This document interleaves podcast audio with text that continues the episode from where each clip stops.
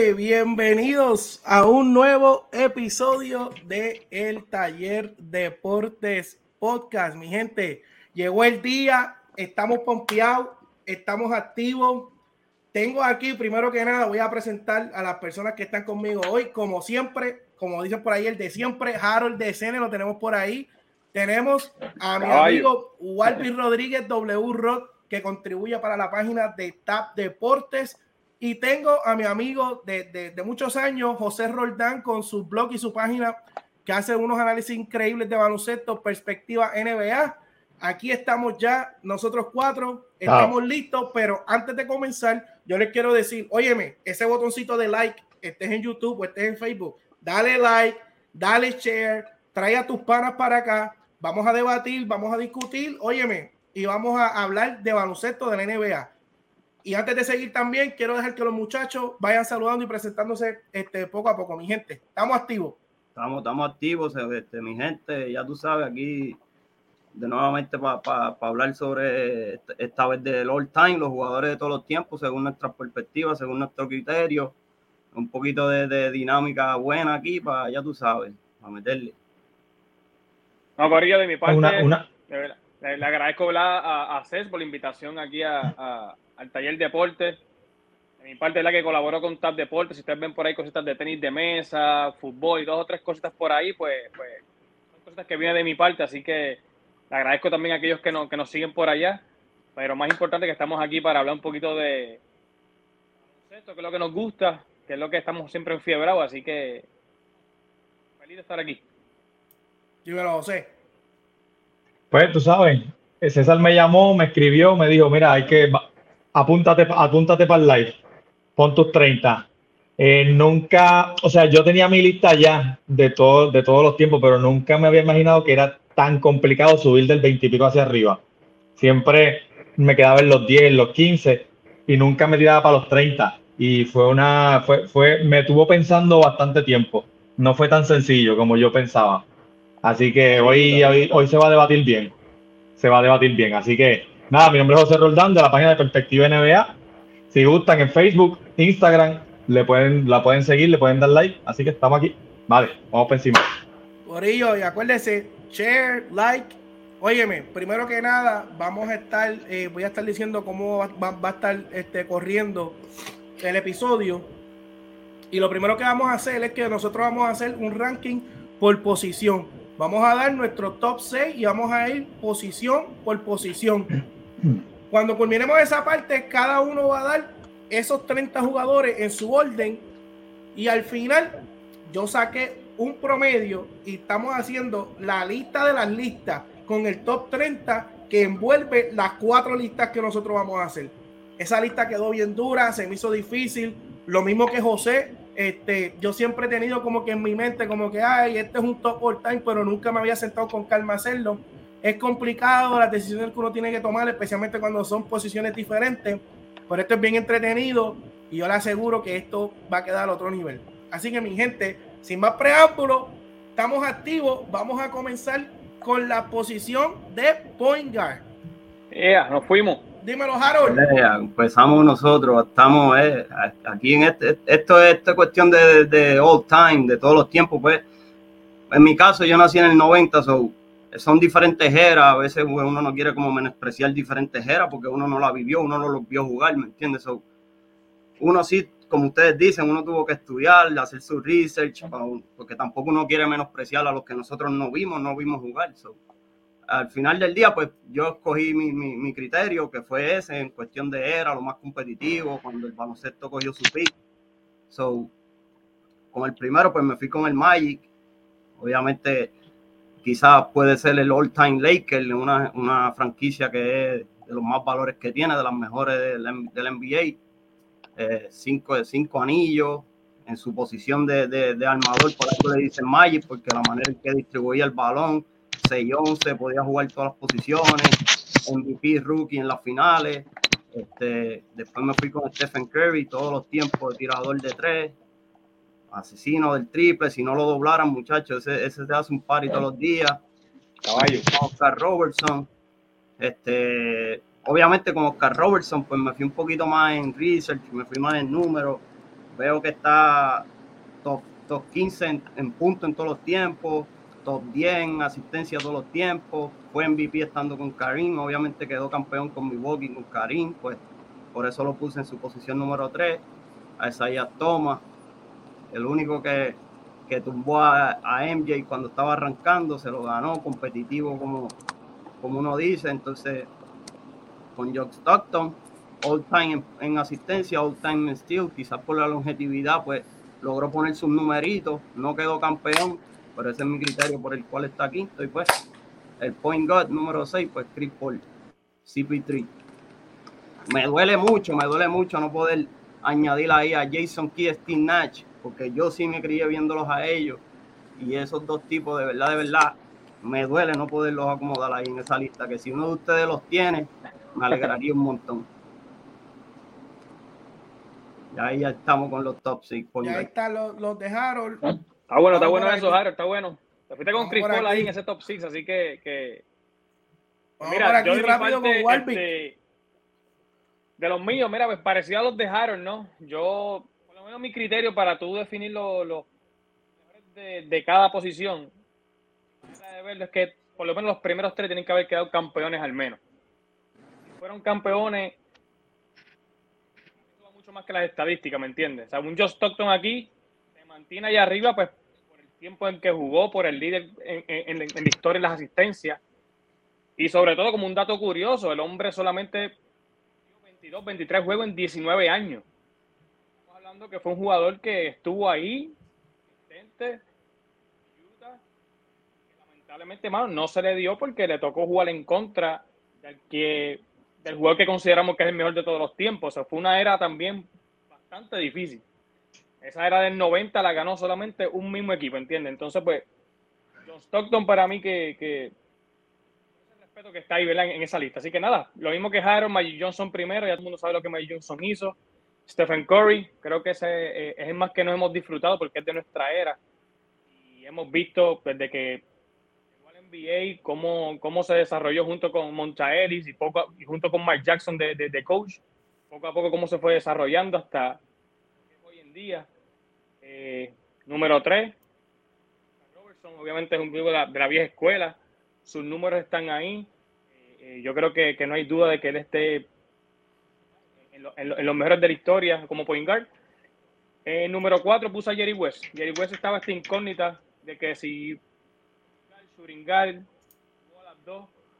Así que nada, yo lo acomodé y siendo point guard, pues estar en esos mejores cuatro de la historia. Seguido a eso, como mencioné John Stockton al principio, número 5.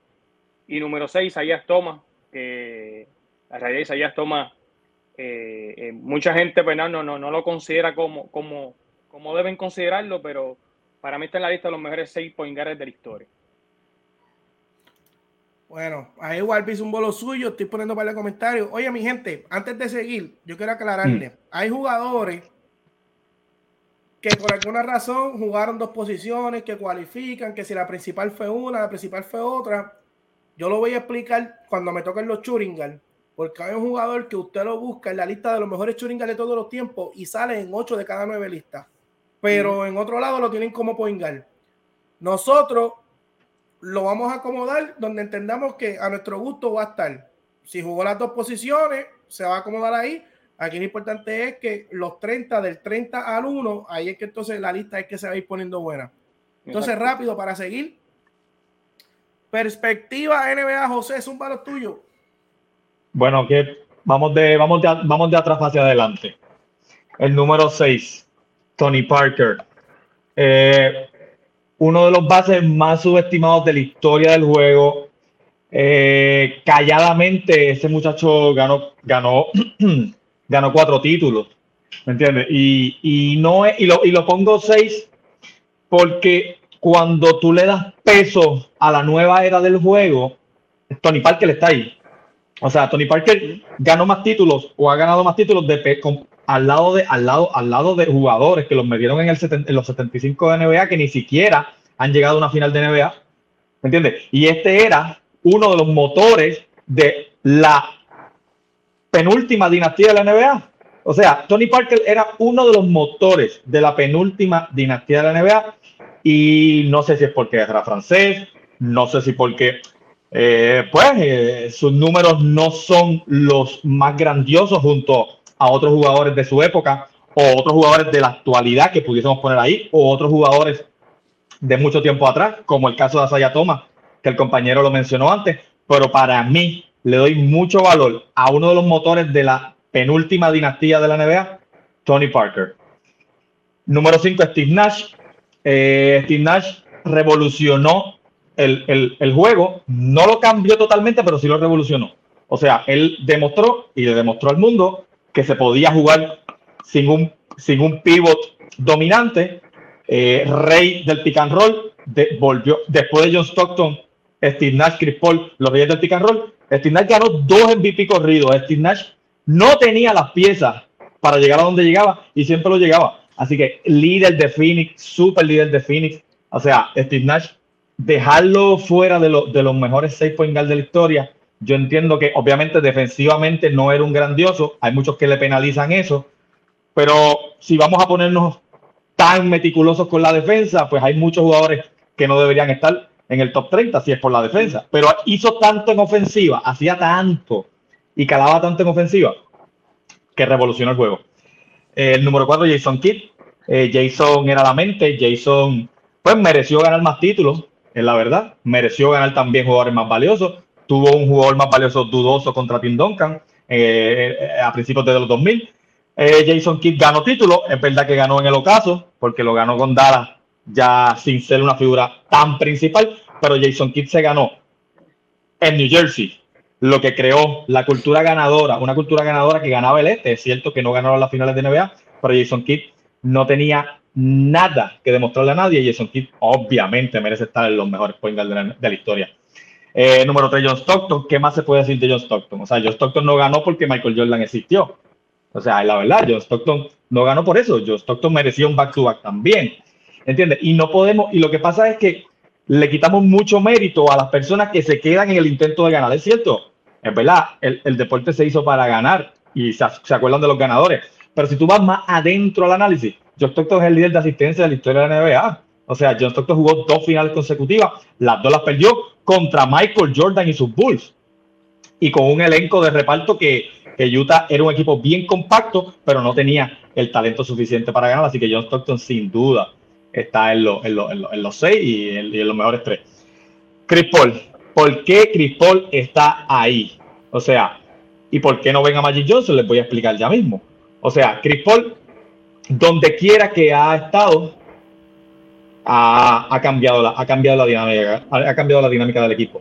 Actualmente en Phoenix la sigue cambiando. Finalista de NBA el año pasado, se enfrentó a un Giannis imposible de detener, perdió la final este año mejor récord otra vez. No se le reconoce. El MVP del 2008 posiblemente pudo haber sido para él si Kobe Bryant no llega a seducir a, los votantes con sus números. Pero Chris Paul mereció un MVP del 2008 y Chris Paul cambia equipos en su totalidad, los cambia, los transforma, transformó Oklahoma, Houston, o sea, disculpa, Oklahoma, ahora Phoenix, le dio mentalidad ganadora sin haber ganado un título a New Orleans en su momento. Chris Paul, dejar fuera a Chris Paul de los point de los mejores point de la historia, por no haber ganado un título, no, a mí no me hace tanto sentido. Y el número uno, Oscar Robertson. O sea, Oscar Robertson, Mr. Triple Doble, el Big O. Oscar Robertson ganó un título a Milwaukee, o sea, obviamente junto a Karim. Pero Oscar Robertson promedió triple doble cuando nadie sabía lo que era un triple doble. Oscar Robertson era un adelantado a su era, ganador de títulos, ganó MVP, ganó tres veces el MVP del All-Star. El Big O merece por muchísimo ser el mejor, ser el mejor point guard de la historia de la NBA. Ahora, Magic Johnson, ¿por qué? Déjame explicarla antes que, antes que se me vayan de los seis. ¿Por qué Magic Johnson no está en mi lista? Es muy injusto. Iba a ser muy injusto. Un Magic Johnson que jugaba cinco posiciones, cuatro a un gran nivel, la quinta posición la jugó en una final, pero no era grandioso como centro, pero la jugó. ¿Por qué me decanto por utilizar a Magic Johnson como un, bueno, sacarlo de los point guards para darle espacio a muchos point guards que no se le hace justicia, como Tony Parker, como Steve Nash, como Jason Kidd. Toda esa gente se hubiese quedado uno de esos, se hubiese quedado fuera del top 6 cuando tenemos espacio para poner, para poner a Magic Johnson en otra posición. Que posiblemente si está en esta lista, hago un paréntesis, si estuviese en esta lista, fuese el mejor, pues obvio, obvio que fuese el mejor. Pero para poder acomodarnos y darle espacio y no ser injusto, por eso no lo, que, no lo coloqué como point porque juega más posiciones y lo podía como, colocar como shooting Pero hermano, te, pero te pregunto, ¿por qué injusto un atributo de un jugador? ¿Sabes? Si un injusto, pero no, no, no, injusto. Que juega tantas posiciones, ¿por qué injusto? No, no, que, no, no, injusto, injusto, injusto de ponerlo de point no. Que injusto sería yo ponerlo de point teniendo otras variantes para, para colocarlo y no dejar fuera, por ejemplo, a Tony Parker o a Steve Nash. Por ejemplo, que no ganaron un título, no ganaron. No, digo, no ganó Steve Nash un título. Tampoco ganó Chris Paul, no ha ganado ningún título pero por eso los voy a penalizar, porque Chris Paul no está en esta, Chris Paul no está en la lista de casi nadie, porque no ha ganado un título y es súper injusto. Eso es lo injusto, no, no, lo, no lo de Magic. No lo de Magic. Por lo menos, ¿verdad? Por, lo menos yo criterio de, de, esto es un deporte colectivo, ¿no? Vamos a lo que es el individual. Claro, ahí va a haber muchísimos jugadores que deben de estar en la lista, porque el mismo Westbrook individualmente debe estar en esa lista también. Pero que te es lo que hace la diferencia entre los demás, por más bueno que tú seas. Y ahora mismo yo no estoy viendo ahí a Isaías Thomas. Isaías Thomas en esa lista. Estaría más por él, porque él no está en esa lista.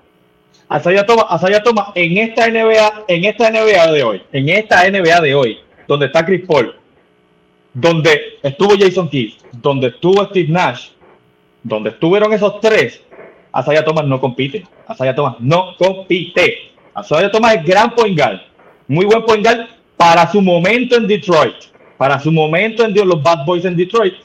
Hoy, tú, o, sea, para tú hacer estas listas y tú poder y tú poder ser lo para tu entender lo más justo posible, tú tienes que comparar, aunque, aunque es difícil, tienes que comparar en qué etapa jugaron. o sea, hay que buscar un punto medio, claro. Claro, hay que buscar un punto medio. Por eso, y Asaya Thomas era, era uno de mis elegidos pero al final pues se me complicó porque tuve que sacar la Magic por no ser injusto con algunos y nada, eh, por eso lo, lo, dejé fuera. Pero más adelante van a ver cómo se van acomodando la cosa. Sí, por, eso no, por eso no me caliento. Mira, este, acuérdese, usted acaba de ver estos tres, ahora usted va a ver la mejor lista de los points. No, no, vacilando. Ah. Así que vamos para encima, vamos con los cinco, con los seis points de la historia. Tengo número uno, eh, quiero hacer este paréntesis. Si Magic Johnson hubiese tenido una carrera más longeva, más larga, por lo menos 5 o 6 años más, para mí fuese un fuerte candidato a ser el GOAT. Pero, pues, pues yo, yo por lo menos tomé en consideración lo que es la longevidad de la carrera, eh, si ganaron, las estadísticas individuales, las estadísticas en volumen. Yo, yo usé como que yo usé todo a la misma vez. Y de verdad que Magic Johnson, uno de, de mis jugadores favoritos, eh, lo tengo como pingar número uno. Tengo número dos a Oscar Robertson. Eh, los números que, que, ponía Oscar Robertson sobre 30 puntos por juego, como en cuatro ocasiones, lo hacía todo. Cogía asistencia, eh, hacía mucha asistencia, cogía rebote, galdeaba. Óyeme, y Oscar Robertson en la era donde no había línea de tres, tenía una, de tenía una yompa, una yompa fina. ¿Sabes? yo, yo vi muchos videos este, haciendo este research. De verdad que Oscar Robertson estaba a otro nivel. Un jugador que te podía meter más de 30 que ganó MVP, que está en el líder en la historia, está segundo en triple doble en la historia, o sea, tiene un resumen completo, ganó un MVP, ganó un campeonato, Oscar Robertson lo tengo que tener ahí. Número 3, esta 3 y 4, le voy a ser bien honesto, fue una de, las una de, la, de, las posiciones que más difícil se me hizo, pero este, puse a Stephen Curry, eh, los promedios de Stephen Curry sobre 23, 24 puntos en su carrera, 6, 6, 7 asistencias, un jugador que es el mejor tirador de la historia, un jugador que ganó dos MVP, este, un jugador que lleva dos, tres campeonatos, que ha unánime, unánime, unánime, Que, ha ganado campeonatos siendo el eje principal, tanto como siendo la segunda voz, o sea, que es un jugador que no simplemente porque lo pusieron este, al lado de Kevin Durant y Kevin Durant pasa a ser la primera opción, no se neutralizó, o sea, un jugador que supo contribuir este, a su equipo cuando no era la primera opción, que te hace 6-7 asistencias, que te promedia dos steals por juego. Ayer sobrepasó los 20 mil puntos en su carrera. líder en triple de la historia. Se me hizo bien difícil, pero estas cosas fueron las razones por las cuales lo puse por encima de Seiya Toma. Seiya Toma, yo lo respeto muchísimo, un jugador que fue, que, que, le ganó a Chicago, que se enfrentó a los equipos de Boston, a los equipos de Chicago. Este, un jugador aguerrido que, que no le importaba jugar lastimado, que ganó MVP de finales, un ganador defensivo. Lo tengo que tener ahí. Tengo a John Stockton número 5 y creo que, que esa separación con Stockton es más bien por el factor de que Isaiah Toma este, supo lo que, lo que fue ganar, supo lo que fue competir contra equipos fuertes. Y yo creo que, óyeme, cualquiera que usted cambie ahí para su gusto, pues, pues eso allá es su decisión. Pero yo puse Stockton número 5, no lo puedo dejar afuera. Stockton, líder en asistencia en la historia, creo que es el líder de estilo en la historia. Carrera larga, no perdió muchos juegos, llegó a finales. Tiene que estar ahí, número 6. Tengo a, a Chris Paul, de verdad que, yo creo que Chris mucha gente eh, como que no le daba tanto respeto en las listas all time, pero yo creo que este, estos, últimos, estos últimos años donde fue a Oklahoma y cogió un equipo que estaba en rebuilding, que era la única estrella, y metió ese equipo a playoffs, cuarto, quinto lugar, yo creo que a un juego de Houston, que se supone que Houston que fue el que hizo, se supone que Houston fue el que hizo el cambio para, para elevarse a nivel de campeonato y CP3 con piezas, con chamaquitos, con jóvenes, elevó ese equipo a otro nivel y ahora con Phoenix, donde ha sido candidato MVP, donde llegó a sus primeras finales. Yo creo que estos últimos años, aunque no ha ganado todavía, esperemos que este año sea el año que, se le dé, pues yo creo que este, también le ha ayudado a escalar varias posiciones en, los rankings. Y yo tengo a Chris Paul número 6. ahí tiene los míos. Ahora voy a poner los mejores tres point en la historia del NBA basado en un promedio de lo que nosotros acabamos de hacer y vamos a verlo por aquí. Y estos fueron los tres que salieron. estos fueron los tres, los mejores tres pueden ganar la historia en un promedio de las listas que nosotros acabamos de hacer. Magic Johnson número uno, Big O número dos, Stephen Curry número tres. Ahora vamos. mencioné para, para, para que hayan, para mí de, la lista pueden hacer, pueden haber cinco, seis, diez o seis como la estamos haciendo, pero esos primeros tres de cada posición. Uh y nosotros, no, no te veo ahí arriba, entiendo. Nosotros le cuestionamos a Roldán sobre, sobre Magic, pero no le cuestionamos a Stephen Curry, que no lo tenía en su lista. yo entiendo que en la próxima posición lo debe tener. pero vamos, vamos a seguir. Ok, ahora en esta ronda voy a seguir yo. Y vamos con los Churingal. Óyeme, desde el saque lo voy a decir. Jerry West, usted busca los mejores Churingal en la historia y usted busca 10 listas, en 10 listas salen 9 hay un premio de college que se llama el premio Jerry West y se lo dan al mejor churingal de college, si no me equivoco. Así que en Basketball Reference sale de Poingal. Pero hay muchísimas listas. Yo creo que es 50-50 entre irse Poingal a Churingal. Así que yo lo puse como Churingal. Porque tiene que hacerle justicia a varios jugadores de Poingal también, como dijo José. Así que yo creo que Michael Jordan Kobe Bryant debería ser un crimen si alguien no los tiene por ahí. Uno y dos. tengo, tengo a Jerry West. Eh, increíble los números que hacía Jerry West. Un tipo que te metía la bola de todos lados, que hacía asistencia, que, que lamentablemente nada más ganó un título, pero fue el único jugador en la historia en ganar un Finals MVP eh, eh, estando en el equipo derrotado. Oye, me sé que hay mucha gente que me va a caer arriba por esta. Allen Iverson número 4. Y tengo, y, y tuve un debate bien fuerte con unos para mí entre Iverson y Wade. Y yo creo que yo se la doy a Iverson, un jugador, sus primeros 10, 11 años de la carrera jugando 40 minutos por juego, jugando una era donde estaban los jugadores duros, donde todavía los centros eran dominantes y se jugaba más físico. Un jugador que promedió 27 puntos por juego en su carrera, 6 asistencias, 2 steals, ganó un MVP. Este, de la misma manera que lo hizo whisky que lo han hecho algunos jugadores como LeBron en el 2007, llevó a su equipo a finales literalmente sin ninguna estrella a su lado. Se enfrentó a unos Lakers que no había quien los parara. en, Sacramento los podía haber parado, pero eso es otro tema.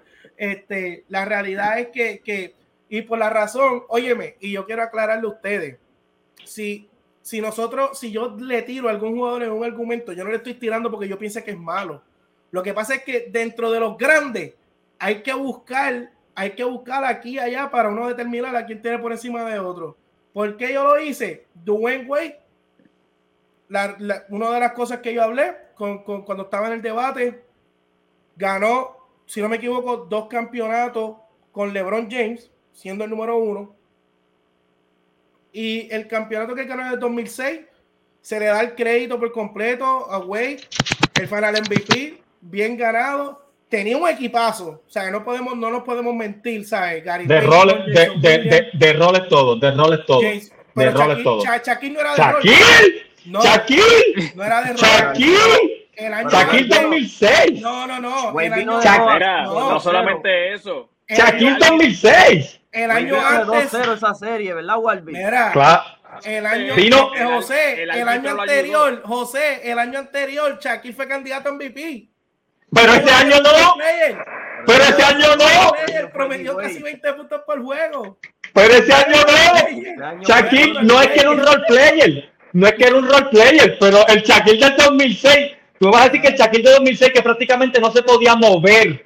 No, o sea, tú me estás diciendo se movía, que no sé por qué que, empezó, o sea, el del 2006 no era una estrella, no era, no era, malo, no era, malo, pero no era malo, pero no era como ponerlo, como decir, claro, pero como es como decir, Ah, es que el chat que tuvo COVID lo tuvo güey. No, no, no, no, no, no.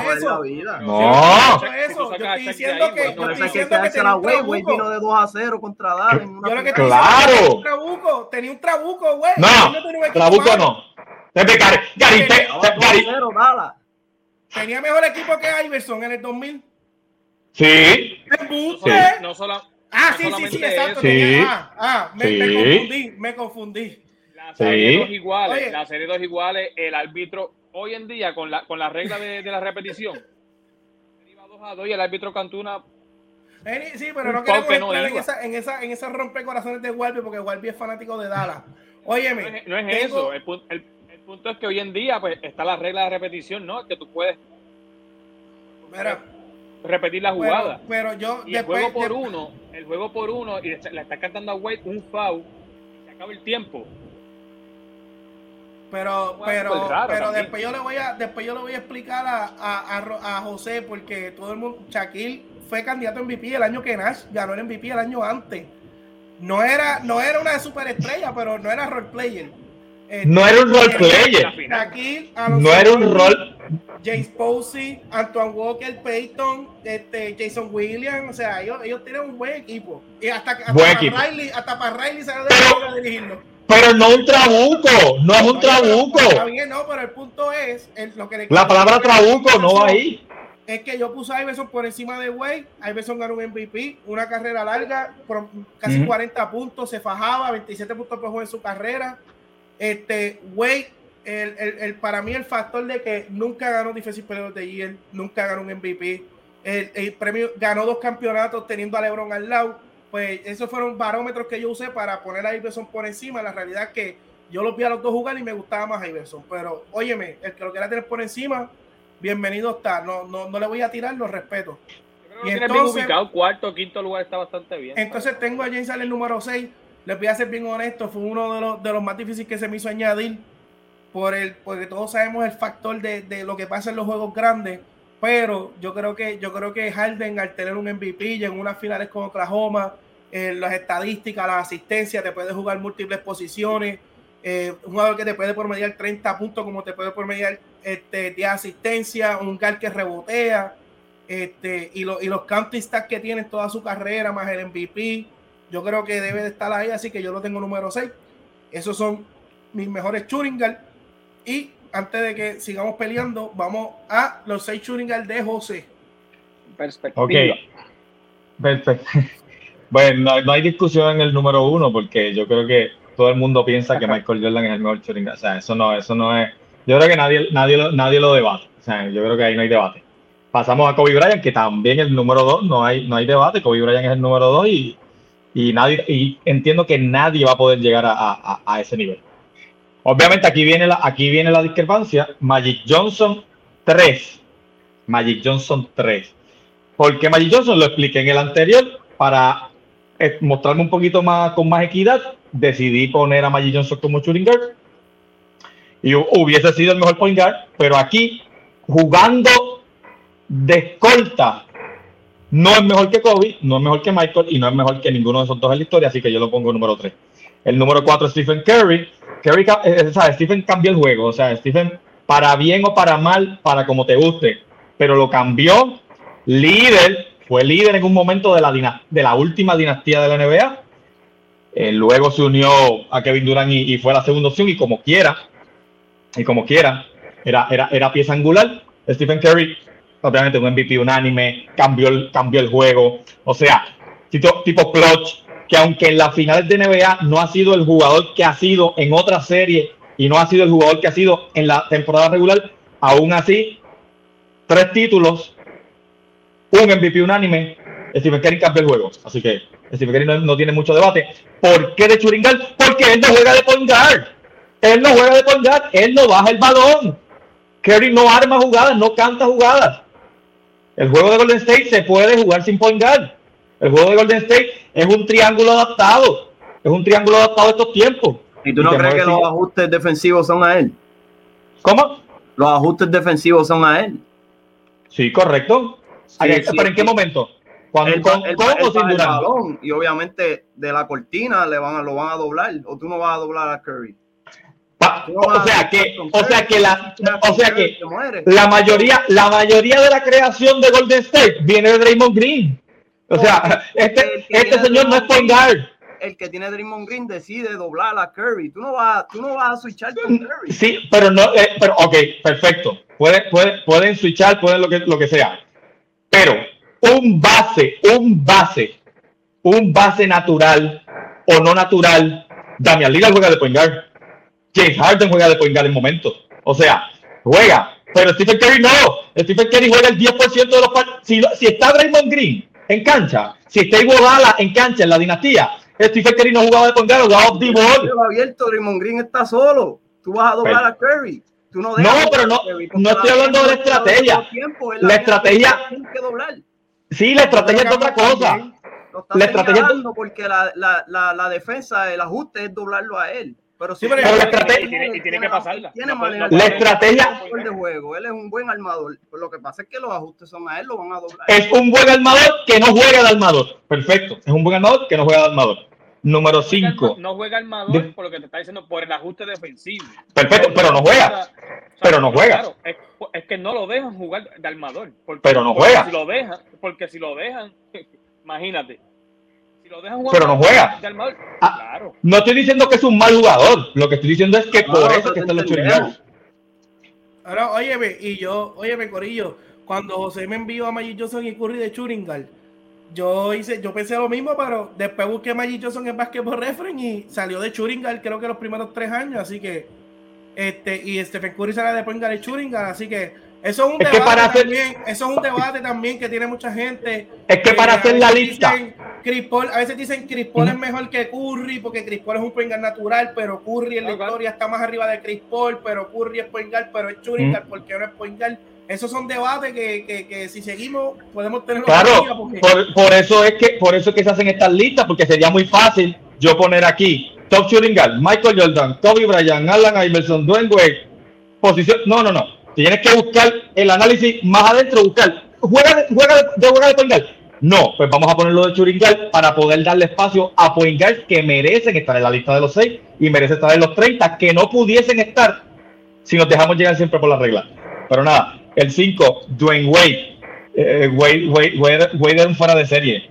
Wade era un fuera de serie en los dos lados de la cancha. Ganó un título en el 2006 que realmente no debía ganar y no podía ganar 2-0 abajo, todo en contra, le da cuatro corridos, MVP de finales. El, el, hombre de 6-3 o menos con más, con más blocks en la, historia de la NBA, un defensivo impresionante, tenía clutch, luego se, luego cuando se une a LeBron James, cede protagonismo, perfecto, se dio protagonismo, era, era, era el secundario, como quiera sigue siendo importante, el espacio, como, como lo dijo un día Kobe Bryant, es que yo tengo a Chuck, yo tenía a Chuck, es cierto, pero es que LeBron tiene a Wade.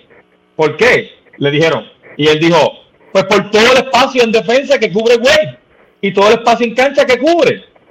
Ese señor es como el Chuck que yo tenía, con todo el espacio que cubría. Wade no tiene discusión, Wade debe estar quinto. Y Jerry West, seis. Jerry West Obviamente nosotros no lo vimos jugar, aquí nadie lo vio jugar, aquí nos tenemos que dejar llevar por, por vídeos, por series, por series antiguas que vimos repetidas, eh, por números. Pero Jerry, o sea, Jerry, Jerry era otro fuera de serie en ofensiva. Tuvo la, pues, tuvo la, la, la, mala suerte, lo que fuese, que solamente pudo ganar un título, pero se llevó un MVP de finales perdiendo. No, Jerry West era. Jerry es el logo. Jerry es el logo. No podemos dejar al logo fuera de los 30. O sea, no podemos dejar al logo. Jerry West es otro fuera de serie. Aquí que esa es mi lista. Terminamos con los Churingal de José y vamos, espérense por aquí, vamos a los, los míos, los míos, Zumba.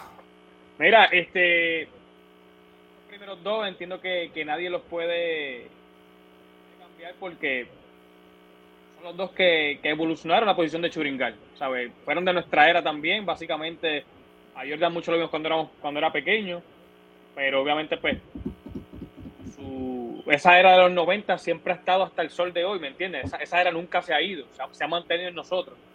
Kobe Bryant, que en paz descansa, pues vimos todo, todo su proceso, todo su crecimiento, así que ese es su número dos. Tengo a John Javier, número tres, ¿verdad? Viendo sus estadísticas, sus números, es un jugador obviamente del pasado, que cuando tú miras sus números, impresionantes, impresionante lo que hacía, así que debe estar ahí.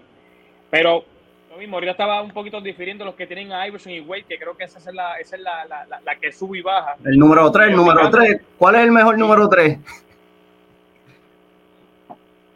Ah, porque los dos son el número 3. Los dos son el número 3, Jersey. A ver, a ver cuál es el cuál, cuál de los dos es el mejor número 3.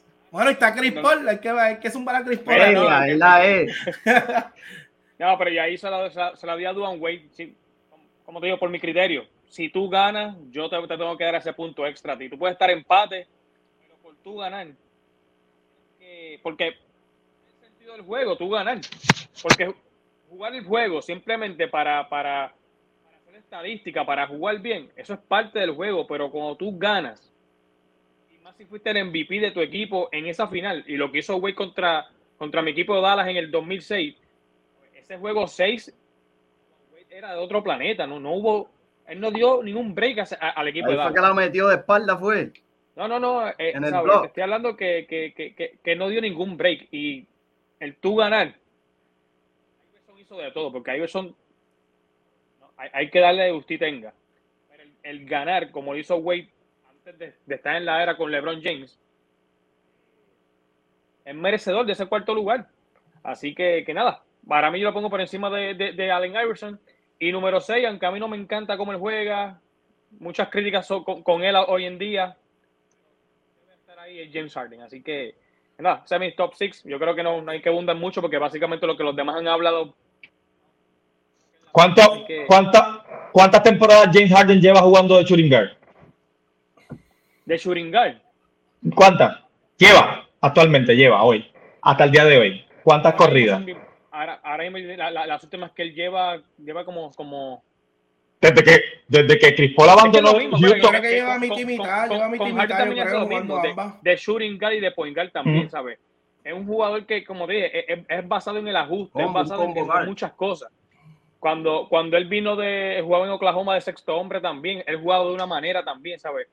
A veces escoger y acomodarlo, pues es un poco complicado, pues, por los estilos que ellos juegan, por la defensa, cómo hace el ajuste son tantas cosas, pero, pero para mí, aunque sí juega muchas veces de point guard, que esté en la lista de shooting Después, después yo voy a tener una conversación con Walvick eh, de Havlicek, porque esos números de Havlicek a mí no me gustan mucho, pero ganó ocho campeonatos y revolucionó lo que es Sixman, así que eh, y jugó ambas también, ahí por ahí comentaron de Havlicek eh, Small Forward, pero verificamos en Basketball Reference, jugó ambas, jugó Small Forward y jugó Churingal. Así que seguimos con los. Harold, te toca los shooting guys. Eh, no tengo mucho que hablar, ya nosotros hemos abundado en esta posición fue bastante parecida, no fue como la de Poingal, que, que, hubo muchas diferencias, pero en esta no tengo mucho que hablar. En el caso de Wade Iverson, pues Churingal yo me voy por, por, por el skill set, la destreza que es Churingal, tú necesitas un tipo que meta balones. So, por eso tengo la lista que tengo. En el caso de Wade Iverson, pues ahí yo me voy un poquito más two-way player.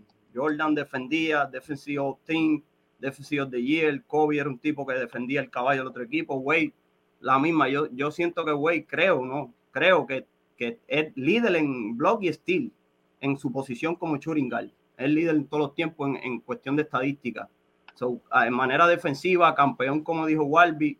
So, por eso pongo a Wade por encima de Iverson. Y en este caso, pues añadía a Clyde Dressler por el mismo caso. Por Clyde Dressler para mí un tipo defensivo, ofensivo también. Ganó anillo también, quedó campeón con, con Hakim, creo, en Houston.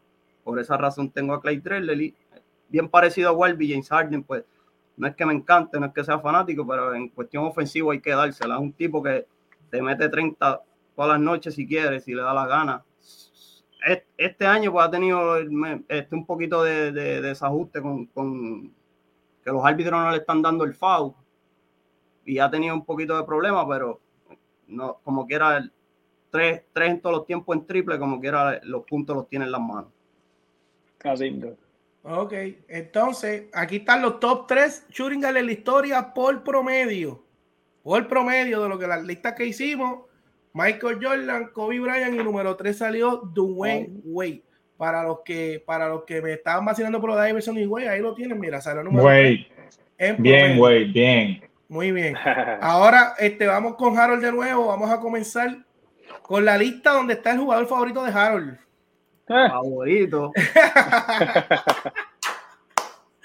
esta lista, esta lista es buena, esta de Small Forward son duras, duras.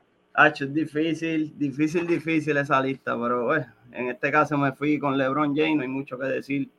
También se le puede, se puede este, argumentar en el caso de perspectiva la manera en que está haciendo su lista, en cuestión moderna, en cuestión de, de, no encasular a un jugador en, su en la posición por el nombre, por, por por quizás Basketball Reference, que lo han mencionado un par de veces, este CES. LeBron para mí es un armador. En el caso de Magic, pudiste poder puesto a Magic en el forward también. LeBron lo puede poner point guard, pero eh, se considera un small forward, pues por eso lo tengo ahí. Larry Bird, campeón. Este, no, tengo mucho que abundar con Larry Bird, Kevin Durant. Ya en el caso de, del 4 para abajo, pues, como dice Cés, me fui un poquito fanático, me fui con Kawhi, un tipo que, que en una final este, en un playoff run, este, está número 3 en todos los tiempos, metió 725 puntos en, una carrera de, playoff con Toronto, quedó campeón con, San Antonio, puede, puede promediarte 25 o 30 puntos por juego si le da la gana. No siento que Pippen pueda hacer eso, por eso puse a, a Kawhi por encima de Pippen. Y pues, Dr. J, ahí me fui un poquito en la era. Este, sin, no quiero menospreciar, pero no lo vi jugar pero por eso tengo a Dr. J. Entonces, se supone que sigamos con los míos. LeBron James. ahora me toca a mí, me toca a mí. Ah, mala este, mía, te Walby, correcto.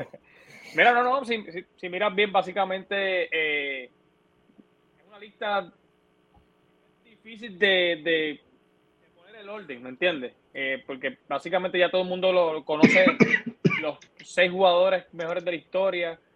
Así que voy un poquito rápido con LeBron James, creo que no hay duda. Larry Bird, Kevin Durant, Dr. J, como dijo Harold, también es de una era diferente. Jugó la ABA, la NBA, pero pues dentro de todo pues fue, fue eh, MVP de final, quedó, quedó campeón.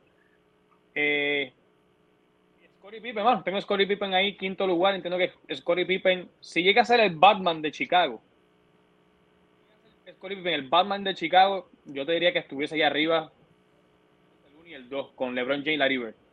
Pero fue el Robin, Michael Jordan y, merece estar en los, en, los mejores 6 de la historia, pero bajito, bajito, ¿no? Eh, ¿Y quién le sigue? Kawhi Leonard. Kawhi Leonard, eh, el con San Antonio fue ese, ese, ese, primer paso que nadie se lo esperaba que él dio. Luego esa transición de ir a, ir a Toronto, ganar también.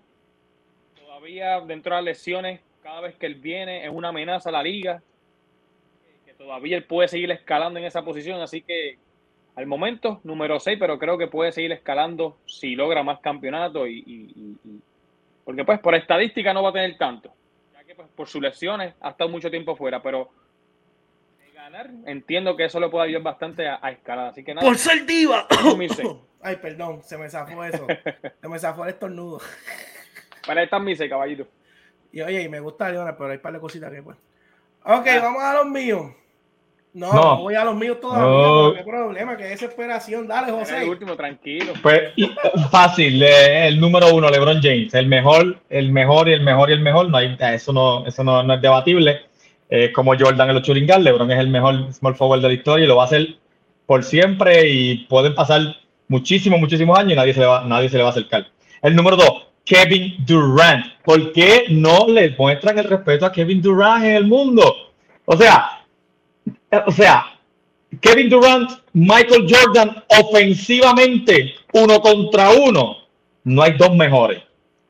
Y eso llegó a Golden State y no eran los actuales campeones y él lo hizo invencible. Golden State era un grandísimo equipo.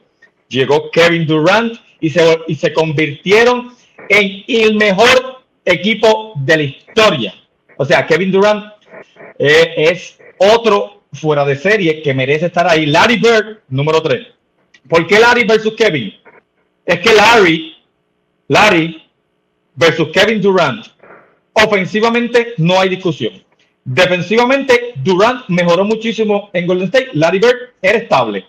Ahora, ahora, Kevin Durant en cada equipo que ha ido, en cada equipo que ha ido, es la nota diferente. Es el tipo que te, que te hace contendor. No solo entra y es contendor. Larry Bird se crió en un ecosistema diferente en Boston, que pues otro, era otra era. Pero como tú comparas las eras, Kevin Durant por encima siempre de Larry Bird.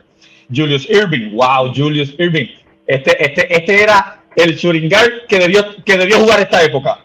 Este era el Churingal que debió jugar esta época.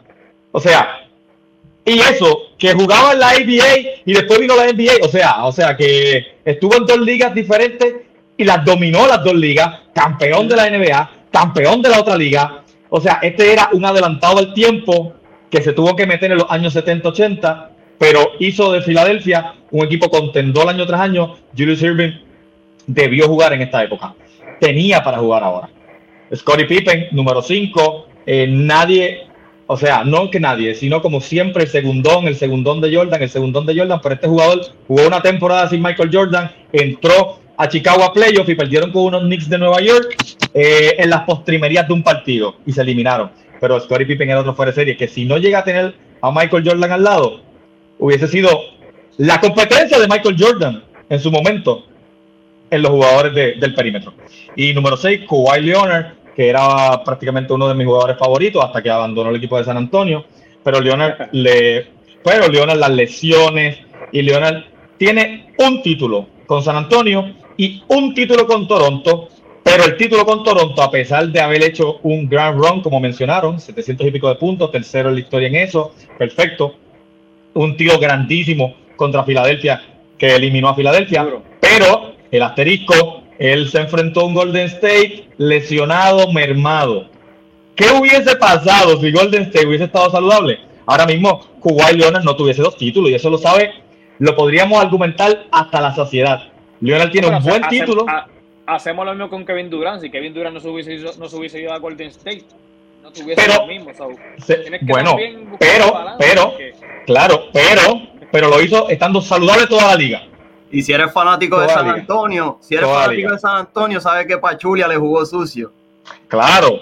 Entonces, ahí vino la transformación de este jugador. O sea, ahí no, sabes, prácticamente las veces que se puso Kuwait Leonard la camiseta de San Antonio, posterior a la lesión de, de César Pachulia, fue el desastre. Fue el desastre. O sea, nosotros, o sea, el equipo de San Antonio estaba ganando ese partido por, por sobre casi 20 puntos. Viene la lesión, después viene la lesión en el cuádriceps, así que fue un calvario lo que vivió Leonard después de esa lesión. Pero, ahora como, como me dijo el compañero, Kevin Durant a lo mejor no hubiese ganado los títulos, posiblemente, pero no tiene asterisco porque no hubo las lesiones. O sea, si tú en tu equipo pierdes a Clay Thompson. la, lesión es parte del juego, hermano. es parte del juego, pero existe. Hay mucho asterisco. Eh, exacto, pero es. Pero, ay, y claro que lo hay, pero, pero tan profundos. Es como, ok, pero te pongo un ejemplo. Te pongo un ejemplo. Si este año, si este año eh, Giannis Antetokounmpo y Chris Middleton se lesionan a Milwaukee en plena final, en plena final, y no juegan, y ganan el, título cualquier otro equipo, pues, pues claro que tiene un, asterisco gigante. Golden State jugó sin Clay Thompson y sin Kevin Durant. Ah, pero nada. Pero Giannis, se llegó a lesionar este año en ese playoff pasado. ¿Cómo? Como quiera ganaron. Giannis se llegó a lastimar. Sí, entonces, y volvió. Se lastimó, y volvió. Se lastimó Harden, se lastimó y, y, y volvió a jugar. Es que todos, los años es así, todos los años así. Todos los años es así. 48 todo, juego Atlanta 1-0, Trey sí, lesionado. Si, si no supera de Mayer y Aboritía, Fini tuviese un campeonato. Exactamente, siempre hay asterisco, pero este asterisco en particular de que Golden State, la dinastía, la dinastía de Golden State, que ustedes lo saben, si llegan a jugando gana, no gana Toronto, pero nada, ese es mi argumento con Cuba y Leonard. No, y le resto un poquito porque Leonard traicionó a San Antonio y obviamente es mi, es mi opinión personal en esa parte, ¿verdad? Y al final día yo creo que son los mismos seis de los, los tres que hemos mencionado. No, sí, sí, pero yo no, yo no, porque Corey Sí, son los mismos seis, son los mismos seis, solamente que, que yo me fui un poquito personal contra Leonard. Menos yo, yo me fui personal con, con Pippen, porque Pippen yo creo que ustedes lo tienen como que muy por encima. Súbalo, pues, como que no sé. Pero, ya pero está. ok. Mira, está, loco, está loco por hablar. Te toca la mía. Ok. Pues primero que nada, aquí se olvidaron de el, el Jim Baylor, pero ni modo. Empiezo con LeBron James, yo creo que no hay duda. Uno de los jugadores que está considerado para ser el GO ahora mismo, dos o tres jugadores que hay en esa lista. Ahora iba a hacer lo mismo que hizo José, pero con Laribel. Hay que darle respeto a Laribel. Sobre 20 puntos, sobre 10 rebotes. Yo sé que José dijo que ofensivamente Durán, que no había discusión, pero el playmaking de Laribel estaba a otro nivel. ¿Sabe? El playmaking de Laribel repartiendo el juego como si fuera un gal ¿sabes? La asistencia, los rebotes, los puntos, ganó tres MVP, ganó como dos campeonatos, dos MVP de finales. Yo creo que, yo creo que no, óyeme, y, como, y vuelvo y repito, no sientan que yo le estoy tirando a jugadores. Aquí estamos hablando de jugadores históricos, de jugadores grandes, de jugadores que estamos hablando que son los mejores de la historia. Pero por lo menos, ah, para mí Kevin, Kevin Durant tiene una ventana todavía de cuatro o cinco años de que puede para mí, en mi opinión personal, bueno, si la opinión es personal, sobrepasar a la nivel, yo entiendo que todavía tiene una ventana para hacerlo. Pero para mí todavía tengo a, la nivel un poquitito por encima de Kevin Durant. Tengo a Julius Irving, como ya ustedes mencionaron, ganó tres o cuatro MVP, ganó campeonatos, jugó en diferentes ligas un slasher, un, hombre que revolucionó el juego de la manera que donkeaba en, en momentos que, que, no se veía eso. Julio Silvin sobre 20 puntos, ganó MVP, ganó MVP de finales, uno de los mejores jugadores en la historia. El Jim Baylor, que yo creo que yo fui el único, el único soldado que puso el Jim Baylor, un jugador que en su carrera promedió 27 puntos y 15 rebotes jugando en Morford. No lo pusiste por Pippen. No, no, claro, es que lo tengo que poner por Pippen. Es que ustedes tienen a Pippen muy arriba. Y tiró cuarto por, Un Pippen, un hombre que promedió 17, 18, 19 puntos en su carrera, que no ganó un MVP, que no ganó un MVP a finales, que no ganó un Defensive Player of the Year, que no ganó un Rookie of the Year.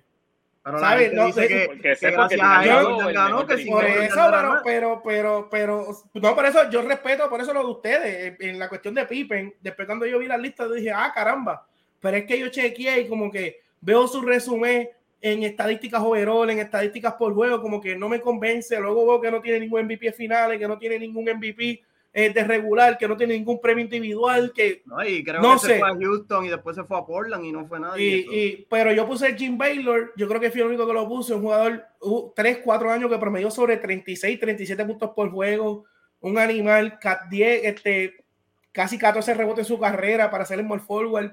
Lo tengo ahí número 5 y estaba entre Baylor y Kawhi Leonard pero por parte de lo que dijo José y de lo que dijeron ustedes, puse en el número 6. Creo que Lionel ahora mismo en su carrera no llega a los 600 juegos. Creo que el factor longevidad, cuando hablamos de. Adiós, José se me fue. Mira, mira, no, este, yo creo que se fue. Que entre de nuevo, si no, pues yo cubro los del. No sé si él se tiene que ir. Tengo acá a el número 6 por parte de lo que dijo José y lo que dijeron ustedes. Creo que solamente 600 juegos no, no, no tiene una cantidad grande en cuestión de longevidad de juego, este, pero, pero, óyeme, dos Defensive Players of the Year, dos campeonatos, dos MVP de finales, un jugador de los mejores two-way players en la historia, pues hay que darle su respeto. Y yo creo que si, si el hombre viene de esta lesión de la rodilla bien y tira un rally de, de tres o cuatro años más bueno, entiendo yo que, que espérate, porque Harold me sale en dos áreas diferentes, espérate. Ok, déjame añadir a José. Ok, y, y, pero creo que todavía puede este, escalar el Lionel, esa posición de. Para mí, que el Lionel, por más que haga, puede escalar hasta la quinta posición, pero quién sabe. Y, y, y si echa uno por unos años, yo creo que tengo a Lionel número 6. Esos son mis 6 en more forward. Y entonces, Culminamos con los mejores tres. Antes, pero, una, una pregunta para César. Una sola. No me quiero extender mucho. O sea, que tú tienes en un draft, en un draft donde tú puedes ir a quien tú quieras de los, de los, de los, de los, de los, de los small forward y tienes a Larry Bird en su pick y tienes a Kevin Durant en su pick. ¿A quién tú eliges? Larry Bird. Larry Bird, ok. Es que, es que, es que, es que Larry Bird, es, que, es que, para mí tiene, Larry Bird tiene el mismo argumento que yo puedo tener con Magic. O sea, es un jugador que, que tiene nivel de haber, de haber estado catalogado de los GOATs, ¿sabes? Top 3, si no hubiese sido por, de nuevo, la longevidad de su carrera. Pero es un hombre, es un ganador, ganó dos o tres campeonatos, ganó MVP de finales, ganó tres MVP. Un jugador que anotaba el triple, anotaba en el poste, anotaba en los tres niveles del juego. Un jugador con un IQ de los mejores IQ en la historia un, un small forward de los mejores small forward pasadores en la historia. Para mí, entre él y LeBron son los mejores small forward pasadores en la historia. Un playmaker elite y un jugador que usted lo veía así con la guardia monga. Y era un jugador que jugaba duro, que le gustaba el choque, que le gustaba lo físico. O sea, no le tenía miedo a nada. So que a mí me encanta Kevin Durant. A mí me encanta Kevin Durant. Pero yo creo que entre ellos dos, aunque si Kevin Durant gana un campeonato y hace sus números y, y tiene una carrera más larga que Larry Bird, puede pasarle muchas listas a mí personalmente me gusta la River un poco más. Pero me gustan los dos. Antes, de que vayas a no, no hay manera de yo perder escogiendo uno de esos dos. Antes de que vayas para lograr, dame, dame un segundito. Porque el tema que viene ahora es para pelear. Busca una botella de agua. Rápido, ¿está bien? ¿Por qué? Ah, los Power Forward. ya tú sabes. Ya los Power Forward, porque el que no sepa, Warwick es el fanático y la mano derecha la mano derecha de. Ah, y para que sepa, Warwick está desde Alemania. desde, la nación, desde la nación de Eterno Whisky. Para que tú veas. Mira, de, de, pero antes de, Oye, pero antes de llegar allá, estos son en el promedio de nosotros los que salieron top 3 en More Forward. En promedio, LeBron James, Larry Bird y Kevin Durant. Yo creo que no, yo creo que ahí no, no hay manera de que fallemos con esos tres tan, tan demasiado duro. Entonces vamos a ver. ¡Boom! Me toca a mí con los Power Forward. ¡Wow! Empezamos con los Power Forward. Tim Duncan, otro jugador que, porque es callado, porque no habla mucho, porque, porque no está en los medios haciendo highlights de donkeo y de 20 cosas. Mucha gente como que tiende a olvidarse de quién es él. Duncan número uno, del, del 2 al 7, la conversación es sumamente complicada este, yo creo que, que, que, podemos intercambiar dos o tres o cuatro jugadores y ninguno vamos a fallar si lo hacemos, pero yo entiendo que número dos, Carmalón, es otro jugador que por no haber ganado no se le dé el respeto que merece. O sea, para mí, Carmalón, un jugador que está, creo que top 3 en la historia en puntos, está de los líderes. En segundo, segundo. Está número dos. Este, bueno, pero, pero, pero LeBron, sí, bueno, está número dos ahora mismo. Este, Un jugador que de los líderes en rebotes en la historia, eh, un jugador que, que los por ciento ganó, creo que dos MVP, llegó a finales y se encontró con Jordan, una carrera larga, o sea, tiene un resumen, una carrera larga, tiene los números, tiene los promedios, tiene los MVP, tiene todo menos un título. Pero yo creo que, que creo que Carmalón, un gran jugador, este, tengo a Terno Whisky también, número 3. Yo creo que Terno Whisky, este, cuando ganó ese campeonato en el 2011, selló lo que, lo que fue este, un, legado, un legado gigantesco. Este, déjame poner por aquí a Harold que se me está yendo y viniendo. Entonces, Derno Whisky, sus 20, 20 y minutos por juego, un jugador que también revolucionó la liga en cuestión de los hombres grandes. Oye, Tony Kukoc estuvo, estuvieron sus, sus internacionales que tiraban, pero ninguno, ninguno fue como, ninguno fue como, como Denno Whisky, sobre 20 y pico puntos, sus 7, 8 rebotes, ganó un MVP, ganó uno de los campeonatos más grandes que ha tenido la NBA en los últimos 20, 30 años, MVP de finales, ahí está. Giannis Antetokounmpo lo tengo número 4, back to back MVP, Defensive Player of the campeonato, MVP de finales, promedió 32 en los playoffs, 50 puntos para cerrar la serie y cerrar el campeonato como dicen muchos, no emigró, se quedó en Milwaukee, donde nadie quiere ir a jugar y sin ninguna superestrella de renombre a su lado, quedó campeón.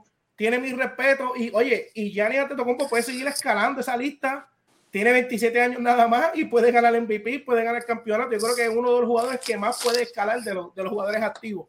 Tengo a Charles Barkley, Garnett, literal, esta fue la conversación más difícil, pero yo creo que al final del camino, yo creo que los números de Barkley sobre 20 y pico puntos, 10 rebotes por juego, ganó MVP, llegó a finales, de nuevo se encontró con Jordan. Y yo creo que fue el mejor equipo que le jugó a Jordan. Estuvieron a punto de forzar un séptimo juego si no es por, por, por el error que comete Finney y, después John Paxson creo que metió el canasto que, que lo fulminó, pero esa serie iba a siete juegos.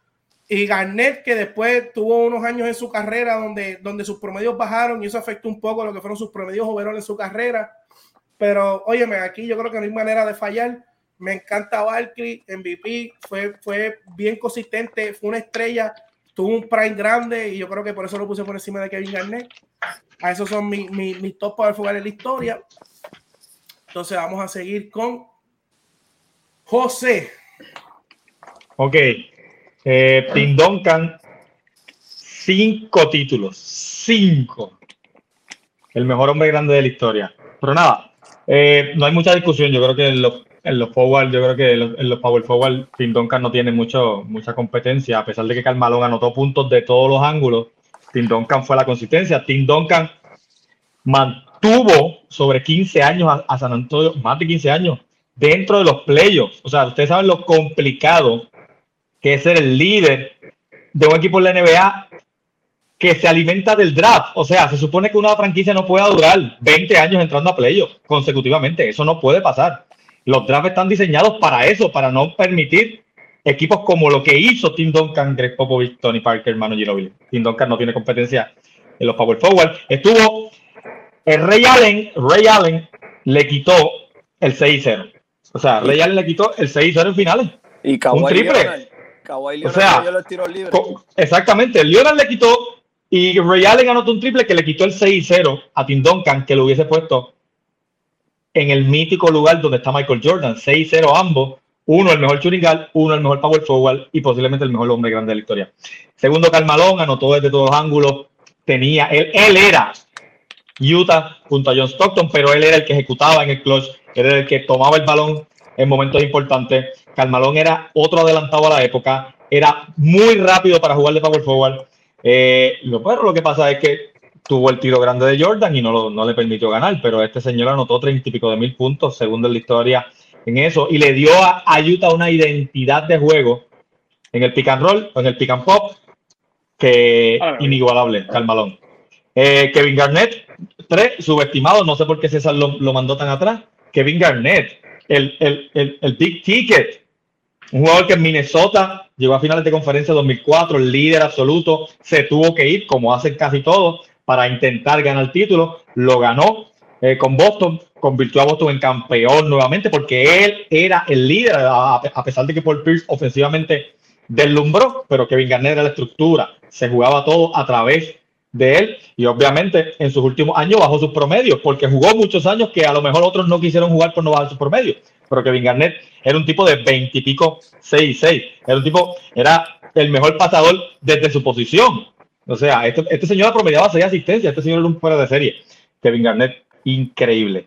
Giannis ante tu cumpo 4, obviamente en el futuro Giannis va a superar a Kevin Garnett, lo va a superar, pero hoy todavía Giannis tiene que nuevamente demostrar que sabe cerrar series de playoffs, que va, que puede otra vez tener unas finales como las tuvo, anotar el tiro libre, todo lo que eso significa. Así que Giannis todavía es cuarto, pero tiene mucha posibilidad de ser el top 3 de la historia y tal vez top, top 2. No creo que pueda pasar a Tim Duncan, pero tiene muchísimo potencial de seguir escalando, pero al momento todavía está por debajo de Kevin Garnett.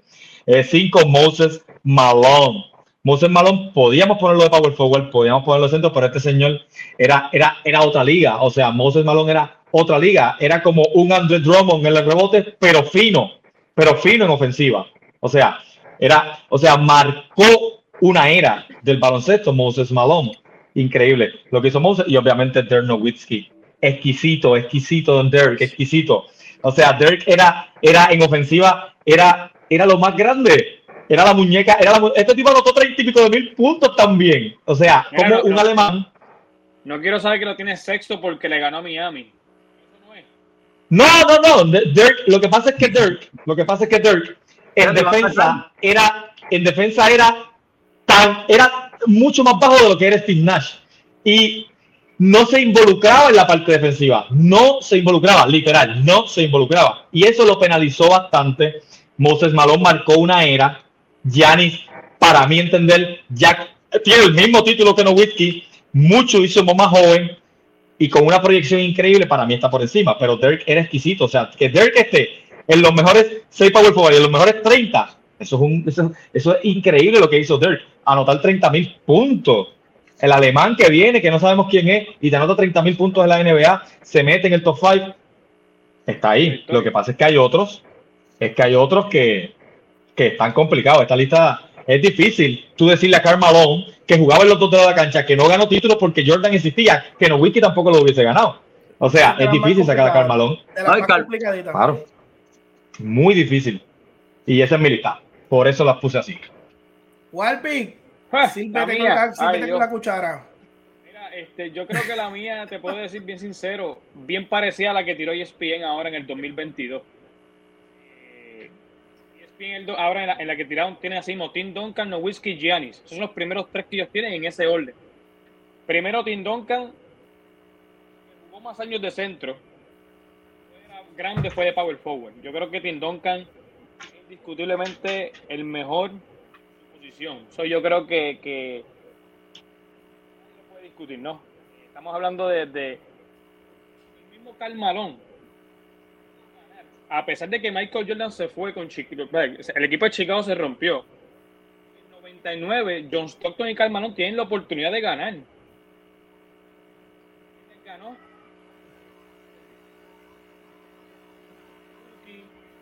Con David Roberts. era un equipazo también que, no solamente Carmalón no perdió con Michael Jordan, sino que también perdió con Tim Duncan. Segundo, ¿a quién tengo? Yo no puedo ir en contra de, mi creencia. Si tú ganas, es que cualquier cosa. Whisky solamente ganó, sino que también para mí se dice que tiene el, el playoff run más difícil de la historia. Estamos hablando que ronda ganarle a Portland, segunda ronda ganarle a, los Lakers 4-0. Campeones. Tercera ronda ganarle a Kevin Durant, Westbrook, Harden y Vaca. Jóvenes que estaban de camino a quedar campeón. Y luego ganar una final. Tan complicada y tan difícil que fue hecho y construido para ganar como el de Miami Heat. Con LeBron James, que estamos hablando, está número 2 en la historia. A Duane Wade, a Chris Bosh, y poder ganarle a ellos, se me olvida la parte defensiva de Nowitzki. Simplemente hacer eso. La parte defensiva porque la parte defensiva es algo colectiva, ¿me entiendes? Son ajustes, son ajustes colectivos. Pero la parte ofensiva es la más difícil del juego. Meter la bola es lo más difícil del juego. Porque la defensa tú no tienes el balón. En la defensa tú no tienes que, no, no, no, tienes que tener control de las manos, simplemente hacer ajustes, te mueves aquí, te mueves allá, pero la parte ofensiva es la más difícil para mí que, por eso es que No Whisky está ahí arriba. Giannis. Pero en el resumen de No Whisky aparece, aparece, aparece el 1 contra el 8 de Golden State. Aparece eso también en el, en el resumen de, de No Whisky. Y aparece, y aparece como y aparece como estaba siempre en la tabla, en, en, el, en el medio de la tabla Tuvo un run espectacular en el 2011. Pero no te olvides. Espectacular. espectacular. Perdimos con, perdimos con el 8 que fue Golden State. Nunca le ganó a Golden State en la temporada regular. ¿Sabes? El 8 es lo de menos. En la serie regular, Dallas nunca le ganó a Golden State. So, ese, esa, esa serie, Dallas ganaba, pero en la, el macho era, era complicado para Dallas. Así que eso, eso es parte de, Golden State después la, la, siguiente ronda ni, ni, pasó. Baron Davis no hizo nada. Así que nada. lo mismo. De la mano con Nowitzki con Tindón. Un jugador que se, que se mantiene en su equipo, desarrolló su equipo y ganó. Que, pronto tenerlo por encima de Carmalón, la gente lo proyecta por encima de Carmalón por, por lo mismo, porque ganó, porque si Gianni no hubiese ganado, por encima de Carmalón. Está todo el mundo súper claro. Número 4, Carmalón. ¿Por qué tengo Carmalón ahí? Mira, porque dentro de todo, como les mencioné, los primeros tres tienen que ver quedado campeón para mí. 4, 5 y 6 se puede mover un poquito más. Si Kevin Garnett está por encima de Carmalón o Carmalón por encima de Kevin Garnett, como ustedes quieran, pero Carmalón siempre estuvo en su equipo, siempre se mantuvo, su, su, su más alto nivel lo jugó con Utah, emigró, obviamente mucho más tarde, intentó, ¿no? Intentó y también jugó una era muy difícil. Estamos hablando que jugó en una era donde Michael Jordan, Hakim Olajuwon también, y encima de eso, cuando Hakim, cuando Jordan se va, le cae Tim Duncan. Fue muy difícil para él. Lamentablemente no tuvo la suerte de ganar. Creo que si hubiese ganado, estuviese en la pelea ahí arriba con, con, con Tim Duncan, pues, por las estadísticas y por otras cosas. Número 5, Kevin Garnett. jugador que nunca le ganó a whisky en los playoffs. Pidió cambio. Que había, se tuvo que ir a un Big Three para poder ganar. Porque si se hubiese quedado en Minnesota, hubiese intentado hacer lo mismo que hizo Tim Duncan, Whisky y Giannis, estuviese como Charles Barkley, sin ningún campeonato. Y sexto lugar era Barkley, jugador, números grandes, eh, lo mismo, estuvo en una final también, eh, estuvo bastante fiel en su, en, su equipo antes de emigrar también a Houston, pero intentó, hizo el trabajo y, es merecedor de estar en esa lista de, los mejores seis de, de los Power Four de la historia. Ahí terminó Warby con lo suyo. Dímelo, Harold, Zumba. entiendo que son los mismos seis, no hay mucho que argumentar. En el caso mío con Carmalón, están en lo cierto en todo lo que han mencionado, pero se les olvida que también tuvieron que enfrentar a, un Chuck y a un Kobe, ¿me entiendes? Cuando ya Jordan no estuvo. So, es bien difícil tú irte de mano a mano con, contra, contra un Kobe, contra un Chuck y también contra un Jordan. So, no ganó, es cierto. Y un Tim Duncan. Ajá, y no ganó y es cierto, pero yo, yo lo tengo que poner segundo porque es colectivo y si él hubiese tenido sus piezas para poder ganar y competir, él, hubiese tenido ese anillo. Y no es que lo estoy justificando, pero los números, no es que hacía algo de otro mundo, ah, ¿me entienden? Cuestión de diferencia con, con Dirk, con, con Garnett, la tiene, por eso lo puse segundo. No whisky, pues, ah, Garnett lo pude haber puesto tercero, pero lo que el run que hizo No Whisky, pues se la doy, como dice Walby, que ganarle a, Portland, ganarle a Lakers, ganarle a Oklahoma, ganarle a Miami, hay que quitarse el sombrero ante él porque en realidad no tenía un trabuco ahí que tú digas, un, ¿cómo se dice eso? Como, como un super team. Él, era un jugador con roles, pero, pero, pero se lo limpió a toda esa gente, ¿me entiendes? Entonces, Garnett vino a ganar en Boston con sí un trabuco, Yanni, pues tengo mis cositas con el anillo, pero no, no es que, lo, no es que lo, voy a menospreciar. y pues con Barkley, número 6. Pero como dice este Cés, Yanni, tiene potencial para escalar 4 y 3 por ahí para arriba. No, Yanni se puede meter segundo ahí arriba cómodo. Tim Duncan está complicado, pero segundo. Y, el, y, eso, y esos cuatro van, van agajaditos de la mano. Este, Malón, No Whisky, Garnet y Barkley, van los cuatro, mira, así agajaditos de mano los cuatro y, el, y para los gustos los colores. Hay gente que le va a gustar más Malón por los números en total. Hay gente que le va a gustar del No Whisky. Este, no tanto por el factor simbólico, porque oye, No Whisky ganó un MVP, o sea, él ganó un MVP, llegó a unas finales antes, ganó campeonato, tiene los números, pero que hay mucha gente, y a mí no me molesta que pongan a Whisky número dos, porque de verdad que, que, que el campeonato que él ganó no solamente eso, el campeonato lo ganó en 2011, que ya está un poquito fuera de, lo que era su pick. 2006, 2007, en el 2007 que ganó el MVP fue el año que se eliminó con Golden State. Ese fue, ese fue el año también. Con Nash y Michael Finn, él tuvo la oportunidad, pero pues por lesiones, pues lamentablemente pues no tuvieron la oportunidad. Pero ese era un Big Three también esa era. Y ahora vamos, creo que entonces según en promedio, esto fue lo que salió. Salió Tim Duncan, Malone y Whisky, los mejores tres power forward de la historia. Bien. Entonces, vamos a comenzar con los centros, este Harold. Ya, lo me tocó la más difícil también a mí. la poingada y la de centro. Nada, pues, pues, tengo a Karim. Karim, obviamente, que si se, si mira, todo lo, por donde quieras buscar a Karim, no tienen nada que buscar en cuestión de, de número, en cuestión de campeonato, en cuestión de, de, ofensivo, en cuestión defensiva. Tú dime que no tenía Karim, ¿me entiendes? No lo vi jugar, no, no viví esa era, pero es absurdo lo que hizo, líder en todo tiempo en puntos. por esa razón lo pongo número uno. Chuck, en cuestión de Chuck, pues me voy en lo dominante que fue. Tres veces MVP en finales. Una dinastía en Lakers. Sí tuvo a Kobe, pero por esa razón pongo a Chuck. Billy Will, pues obviamente ahí más o menos me fui pues, leyendo y buscando en cuestión de, de, lo que hicieron en su era. Compitieron, compitieron en contra. So, Bill, Bill en cuestión de playoff lo dominó por esa razón tengo a Bill 11 anillos. So, Will Chamberlain, pues sabemos lo que, lo que dominaba. Entonces me fui con Hakim y David Robinson. Muy bien. Este, Walvick, Zumba. Bueno, de mi parte, parecía los dejaron, ¿no? Este, Karim, no hay duda alguna. Walvick, te escucha como que un poquito borroso. No sé si es la señal. ¿Escucha bien? Ahora sí. Ahora sí. Nada, pues, hablando de Karim, no, estamos hablando de que tiene un récord más allá de los campeonatos y las cosas, como, como, como, hablé, como hablé antes, lo más difícil, meter punto, meter, meter el canasto es lo más difícil del juego. Y, estamos en el 2022 y todavía nadie ha llegado ahí arriba. Así que lo que hizo Karim en su era es impresionante que todavía estamos esperando a que LeBron James se supone que, que sea. y todavía le falta uno, dos, dos o tres años más para llegar ahí arriba. Así que esperamos que esperamos ver ese momento, ¿no? Eh, segundo tengo a Will Chamberlain. Will Chamberlain dominó su era completamente.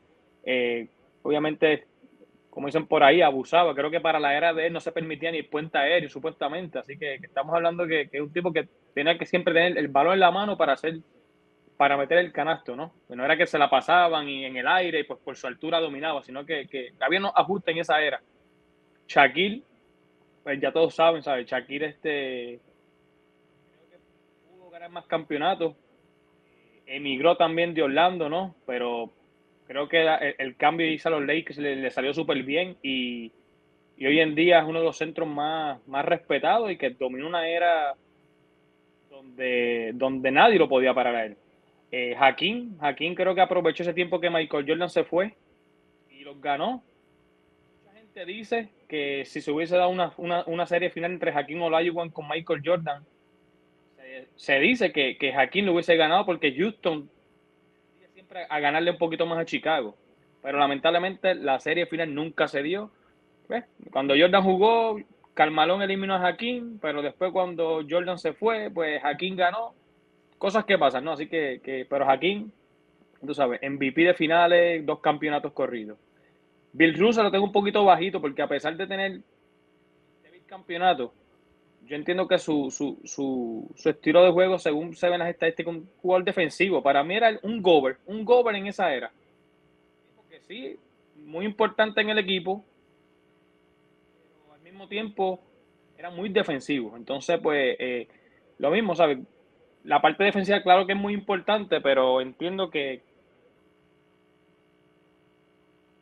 no era como el, el líder de ese equipo ofensivamente. Entonces, eh, entiendo que está ahí arriba por todos los campeonatos que ganó, porque si tú le quitas los campeonatos, que Virus no estuviese ahí arriba a, pesar de, haber cogido todos los rebotes que cogió. Y sexto, David Robinson como Harold. Yo sé que puso a Moisés Malón por los números que tiene y por el campeonato que también tiene. Pero si justo al 2022 entiendo que ahí hubiese puesto a, a Nicolás Jokic. Así que pero eventualmente entiendo que va a llegar allá arriba. Pero mientras tanto, ¿verdad? Pues con respeto a los, a los de la era pasada, pues Moisés Malón merece estar en ese top 6 al momento. Ok, ahora vamos con la lista de José. Si está por ahí, no sé si está por ahí. Está, está por ahí, sí, pero. Sí, sí, sí, estoy. La carita. Zumba. ¿Me escucha? Correcto, sí, te escuchamos.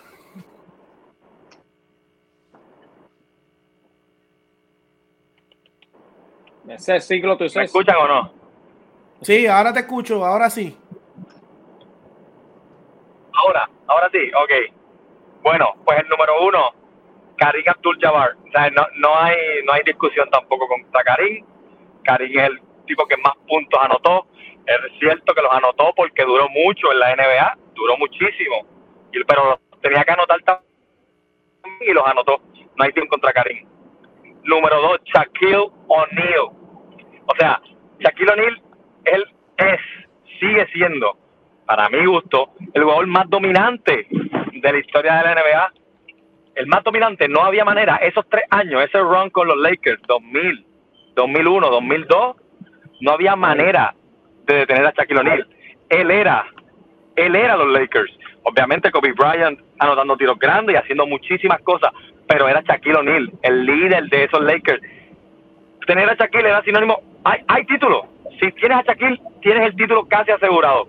Y obviamente los complementos que tiene alrededor lo hicieron campeón, pero el run de Shaquille como de la historia no se le puede quitar. Número dos, Will Chamberlain anotó 100 puntos, rompió prácticamente todos los récords de partido, de anotado, de, de rebote, los tiene él, pero solamente ganó dos veces y lo hizo en una era donde él era el único en ese momento de ese nivel. Y yo entiendo que peso le restó un poquito y por eso Shaquille por encima de, de, Will. Obviamente Joaquín Olajuwon era el hombre, era el hombre, era el hombre, el hombre más fino en el poste, o sea, ese nivel, ese, ese llegar a ese nivel con los pies, con, con, con, los movimientos que tenía Joaquín Olajuwon y para completarle a eso ganó dos títulos en la, en, la era donde no estaba Michael Jordan. Es increíble lo que hizo, lo que hizo aquí. Bill Russell, Bill Russell es más un jugador, eh, era un gran jugador de rol, atrapaba muchos rebotes, defensivamente era, un, era, era, era una pared, pero lo hizo, ganó 11 anillos, pero no fue de, como líder, ¿entiendes? O sea, sí fue importante y por eso debe estar en, en, todas por eso es que obviamente top 5, pero no entiendo, entiendo que que no le da para más allá. Y el número 6, Dennis Rodman. ¿Por qué Dennis Rodman está aquí? Porque Dennis Rodman era ese jugador que en Detroit fue importante. Pues es posiblemente, para mi gusto, el mejor jugador de rol de la historia. O sea, de los hombres grandes no hay un jugador de rol de la historia que pueda llegar al, al nivel que llegó Dennis Rodman, a pesar de que no anotaba. Y es cierto, no anotaba de ningún ángulo. Muy de acuerdo. Pero Dennis hacía otras cosas. O sea, se metía en otras hojas donde posiblemente si él no estaba en esa hoja, la dinastía más grande o la segunda más grande de la historia no hubiese existido. No hubiese existido, porque tenis era el diferente. Era en el que el juego 6, en el juego 6, en la final del 98, anotó dos o tres canastos que posiblemente fue lo que le dio el título realmente a un Chicago que caminaba la cancha, a un Chicago que ya no podía correr. No podía correr. Y Denis Roman era la energía.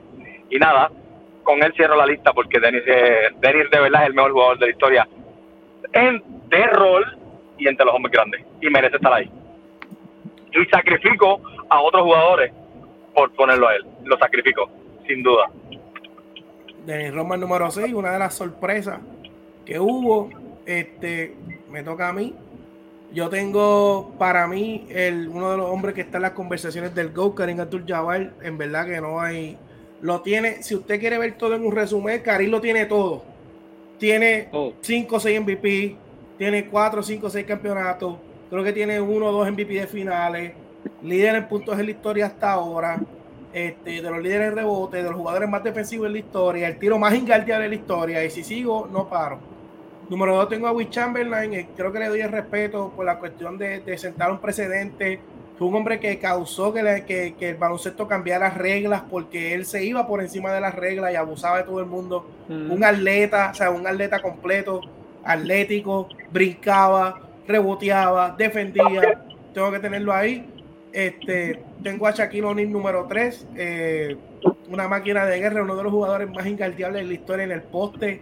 Tres campeonatos, ganó MVP.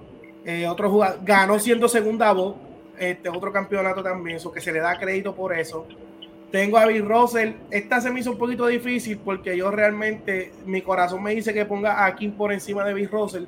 Pero pues le doy a, a Bill Russell el crédito de que ganó ese campeonato, de que, de que ganó, fue el único jugador de la historia que ganó como jugador y como coach a la vez.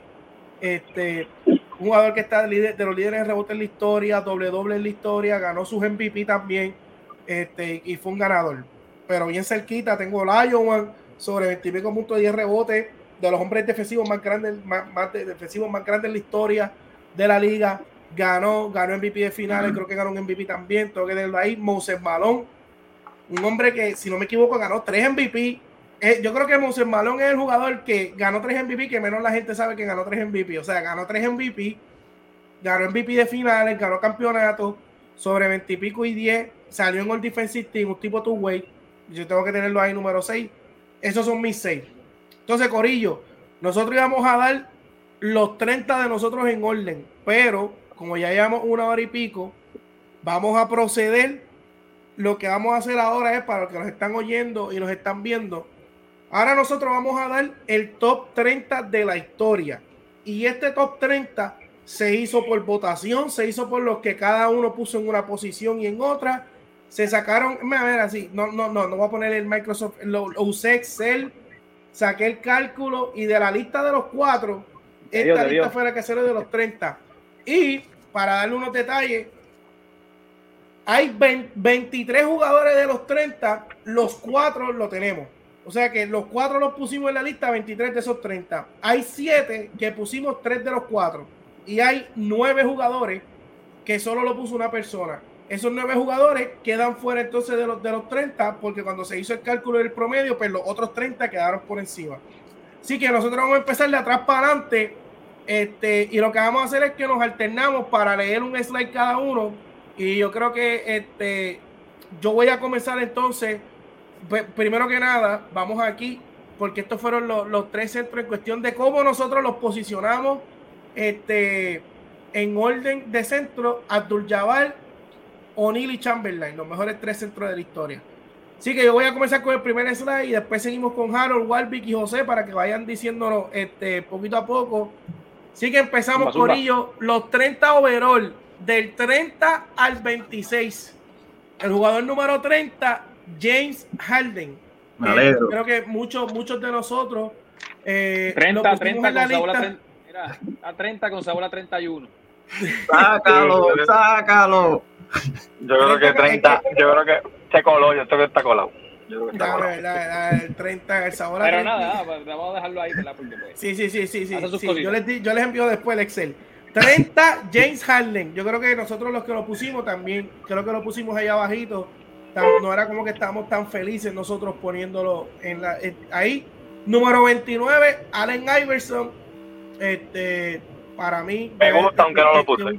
Es un logro que esté, yo creo que los mejores 21 jugadores de la historia como dijeron, el mejor, jugador libra por libra, 5'11, 6 pies, ganó un MVP, batalló con los Lakers en esa final, aunque nada más ganaron un juego, pero de verdad que Iverson.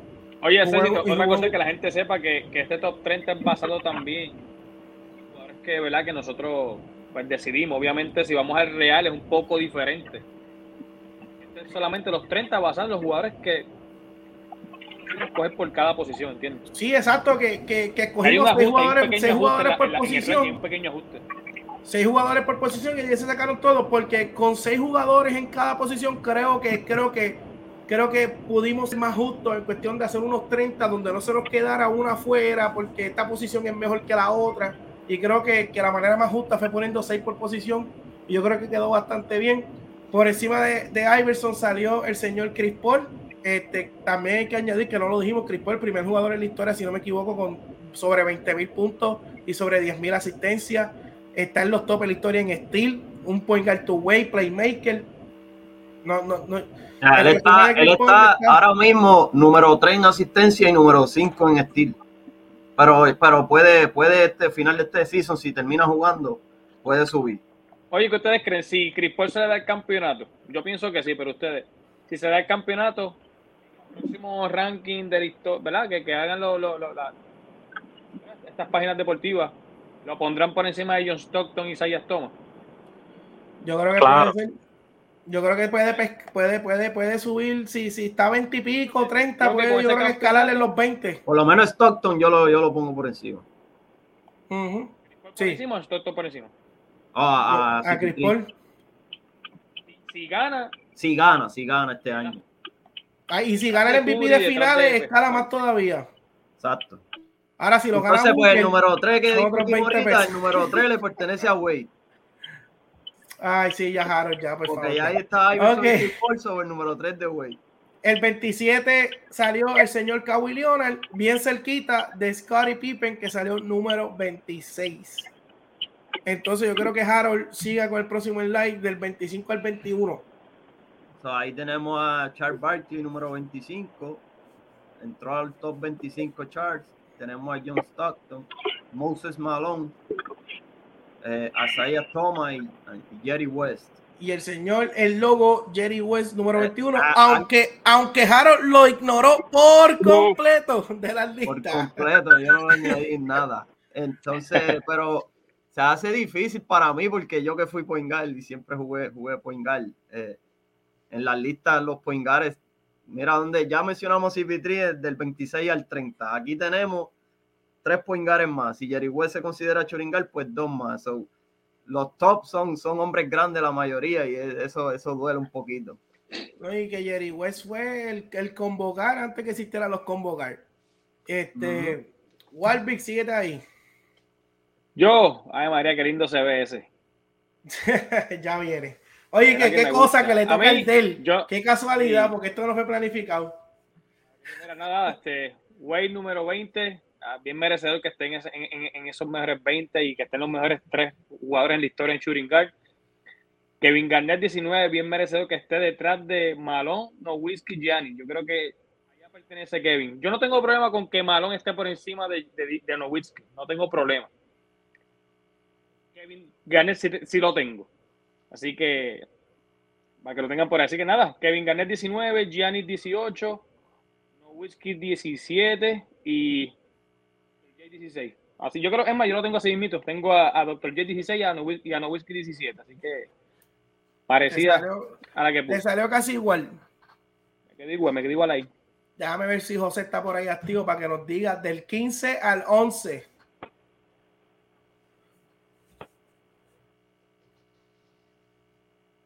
Bueno, José, yo creo. José, vas a poder decir el 15 al 11. Si no, yo lo digo, no hay problema. Sé que tú tienes un compromiso. Ok. Del 15 al 11, Corillo, el señor Carmelo número 15, el señor Big O, Oscar Robertson número 14, el señor Stephen Curry número 13, en la historia. Que si Poingal, que si Churingal, que si la de esto, olvídese usted, olvídese usted lo que es. Está por ahí, número 13 en la historia. Número 12, Akin Olajuwon. Número 10, Bill Russell. Número 11, que diga, Bill Russell. Oye, y este, creo, yo, yo entiendo que, que, Stephen Curry puede meterse a esos 10. En el camino que va, puede. Tiene que Este año no, porque este año se va con Fini, pero este año se necesita, necesita el campeonato y yo sé que él, él, él, él, quiere ese MVP de final, él lo quiere, pero.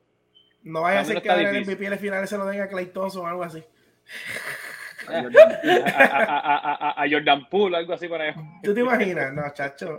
Baja, gana el campeonato y baja de la lista, como quiera. A Jordan Poole o, o, a esta, o el mexicano, mexicano. Ay, Dios mío, a Toscano, wow. vamos, vamos para el 10, vamos para el 10. Este, Harold, 10, 9 y 8. Tenemos a Kevin Durant. Kevin Durant entró al top 10. Entró al top 10 y fue gracias a ustedes porque yo lo tengo. A Kevin Durant yo lo tuve número 13, fíjate por ahí. Yo lo tengo, yo lo tengo 12, fíjate, 12. Fíjate, yo tenía Stephen Curry 17. O el pana que se fue lo tuvo que haber metido sólido. Déjame ver si llegó ahí José de, nuevo. Tenía buena subida. Yo lo tengo número 12. Yo tenía a, Curry número, número 17 y se coló al 13, así que. A, Durant 12. Nada, estamos Kevin Durant, Shaquille O'Neal número 9, Will Chamberlain número 8. Walby, creo que a ti te va a tocar 7, 6 y 5. Tema ¿Están ready? Mira, mira, mira, tema complicado, por ahí lo veo. Ok, ok. Bogotá. Está complicado, pero a mucha gente. Pero nada, a, a, a mí me gusta cómo está. Kobe Bryant 7, lo tengo así. Una persona que falleció y creo que subió de ranking. No sabemos por qué. la Larry número 6 y número 5 Tim Duncan. Cabe recalcar que a Kobe Bryant el más bajito que lo tenía era yo, lo tenía el número 12. Yo lo tenía 6. Lo tenía debajo de Akin y debajo de Oscar Robertson. Ah, pero la pregunta, ¿lo tenían detrás de Tim Duncan o por encima de Tim Duncan? Esa es la pregunta. Yo detrás de Tim Duncan todos los días. ¿Quién? Todos los días. No, no, yo lo tengo detrás de Tim Duncan, pero por un punto, o sea, no es mucha la diferencia, pero, pero detrás de Tim Duncan, pues. Pero están ahí, están ahí. Es que, mano, o sea, estamos hablando que Kobe Bryant tuvo a Shaquille O'Neal. Kobe Bryant tuvo al lado de él un tipo que, estuvo, que, este, que es top 10 en la historia. Tim Duncan no tuvo a nadie top 10 al lado de él. Ni top 20 tampoco. estamos hablando de Tim Duncan estuvo solo por ahí para abajo y, revolucionó ese equipo. La gente dice que es Popovich. ¿Yo qué Popovich? Tim Duncan fue el que hizo el cambio completo. Oye, la cuestión con Tim Duncan, a mí me encanta porque muchas de estas listas como Tim Duncan no es de estos tipos que es bien, bien mediático, de que está activo, de que si los highlights, de que si todo esto, pues quizá mucha gente como que se tiende a ponerle un lado, pero óyeme, Tim Duncan ganó en, tres, era, ¿sabes? Como que en tres épocas diferentes, o sea, él ganó, en el, ganó casi de rookie en el 99 que se ganaron a, los Knicks, que David Robinson era el mejor del equipo y como que era Tim Duncan, casi de rookie, se elevó por encima y ganó ese campeonato. Después ¿Quién quedó en MVP ese año? ¿Quién, quién, quién quedó en MVP? ¿Fue este, yo creo que fue Duncan, yo creo que fue Duncan. Estaba, Duncan, estaba Duncan tiene tres, también, no me acuerdo. Duncan tiene tres MVP de finales, si no me equivoco. Tengo que corroborar, pero creo que ese, 2003 y 2005, los tres fueron de él. Este, o sea, y Tim Duncan me encanta que salga aquí, porque es que él tiene que, o sea, un hombre 20 y 10, un, de los centros más defensivos en la historia, eh, de los mejores jugadores usando la tabla este, ganó, sin, ganó, en, ganó en la era de allá de los 90 y pico, los 99, ganó en el 2003, en el 2005, 2007 y después fue como en el 2013 y le metió la barriga de la vida a Miami y como Dios José estuvo a un tiro de Ray Allen de ganar 6. Se fue 5 y 1 en finales, 3 MVP de finales, ganó siendo el caballo del equipo, tanto como ganó más adelante su carrera sin ser el eje principal, pero siendo el ancla defensivo del equipo.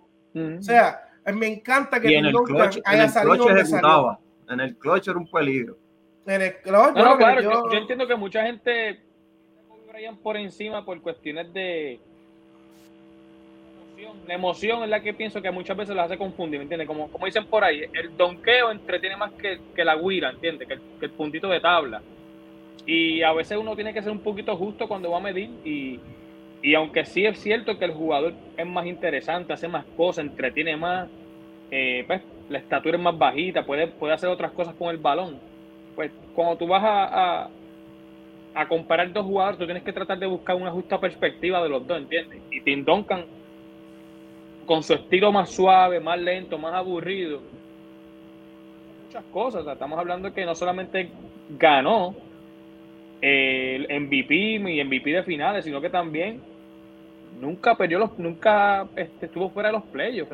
transformó al equipo de San Antonio a tal nivel que, que, lo más importante o el primer paso de cualquier equipo en la liga es entrar a los playoffs. Después de tu entrar, pues, que pase lo que sea.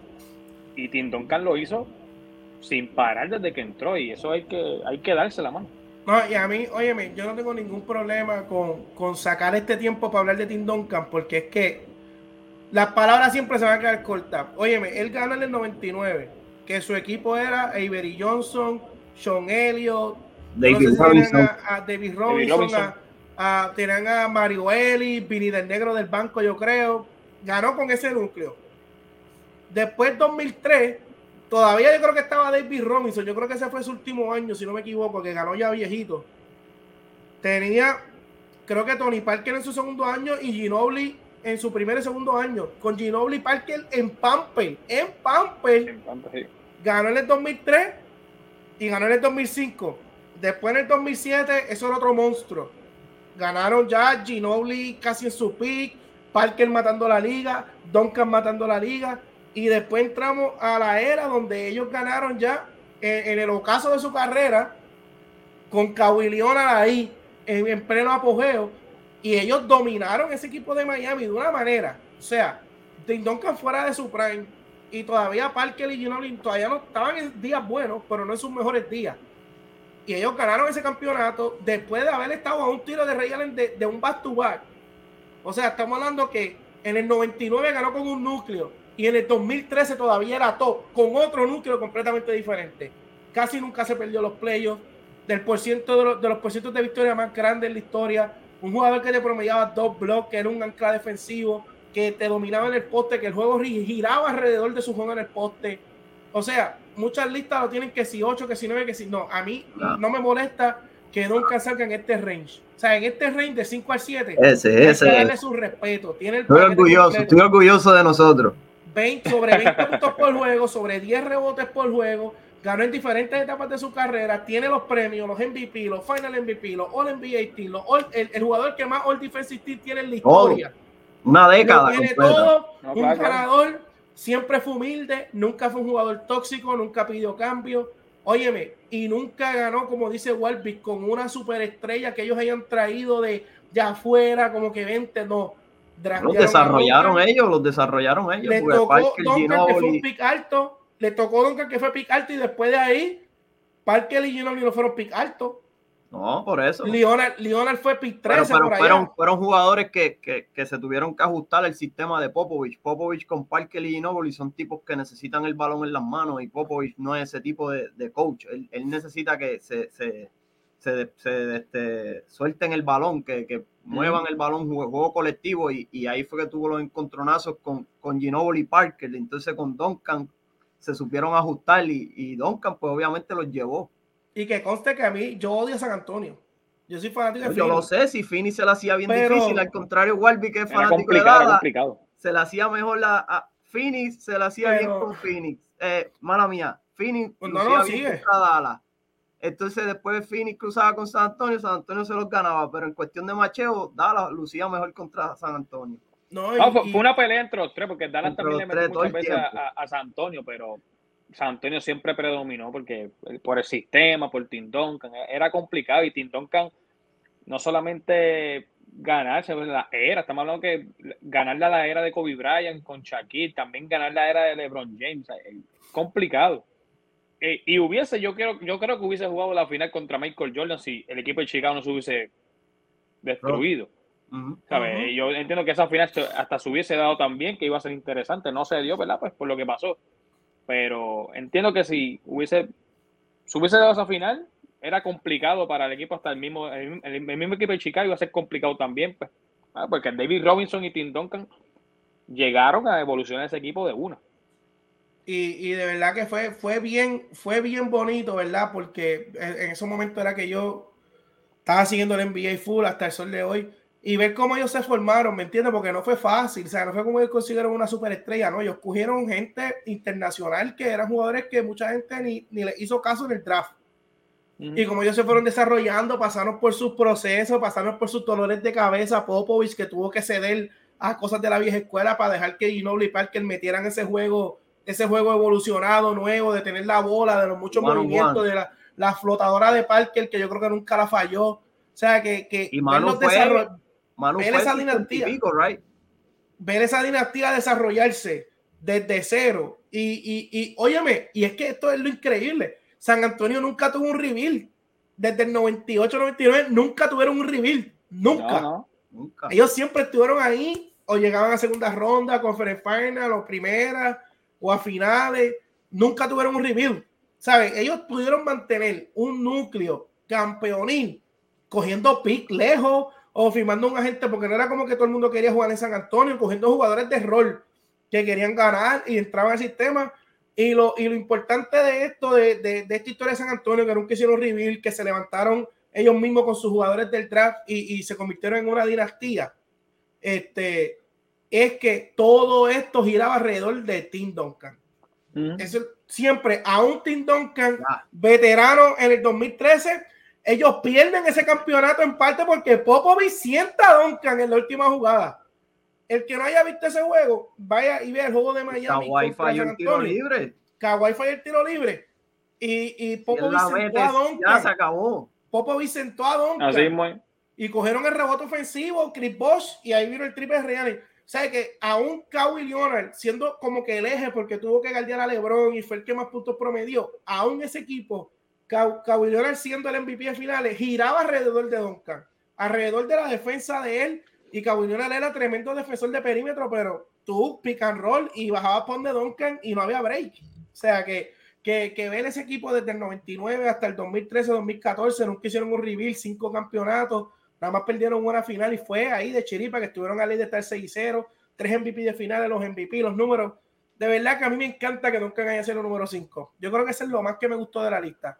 Ver a Duncan ahí, porque muchas veces los medios se van por lo fancy, por lo flashy. No estoy tirando la Kobe Bryant, pero, pero como Tim Duncan es un tipo humilde que nunca fue de estar en los medios, que si con cosas, ni era de unos highlights de tirarse un windmill.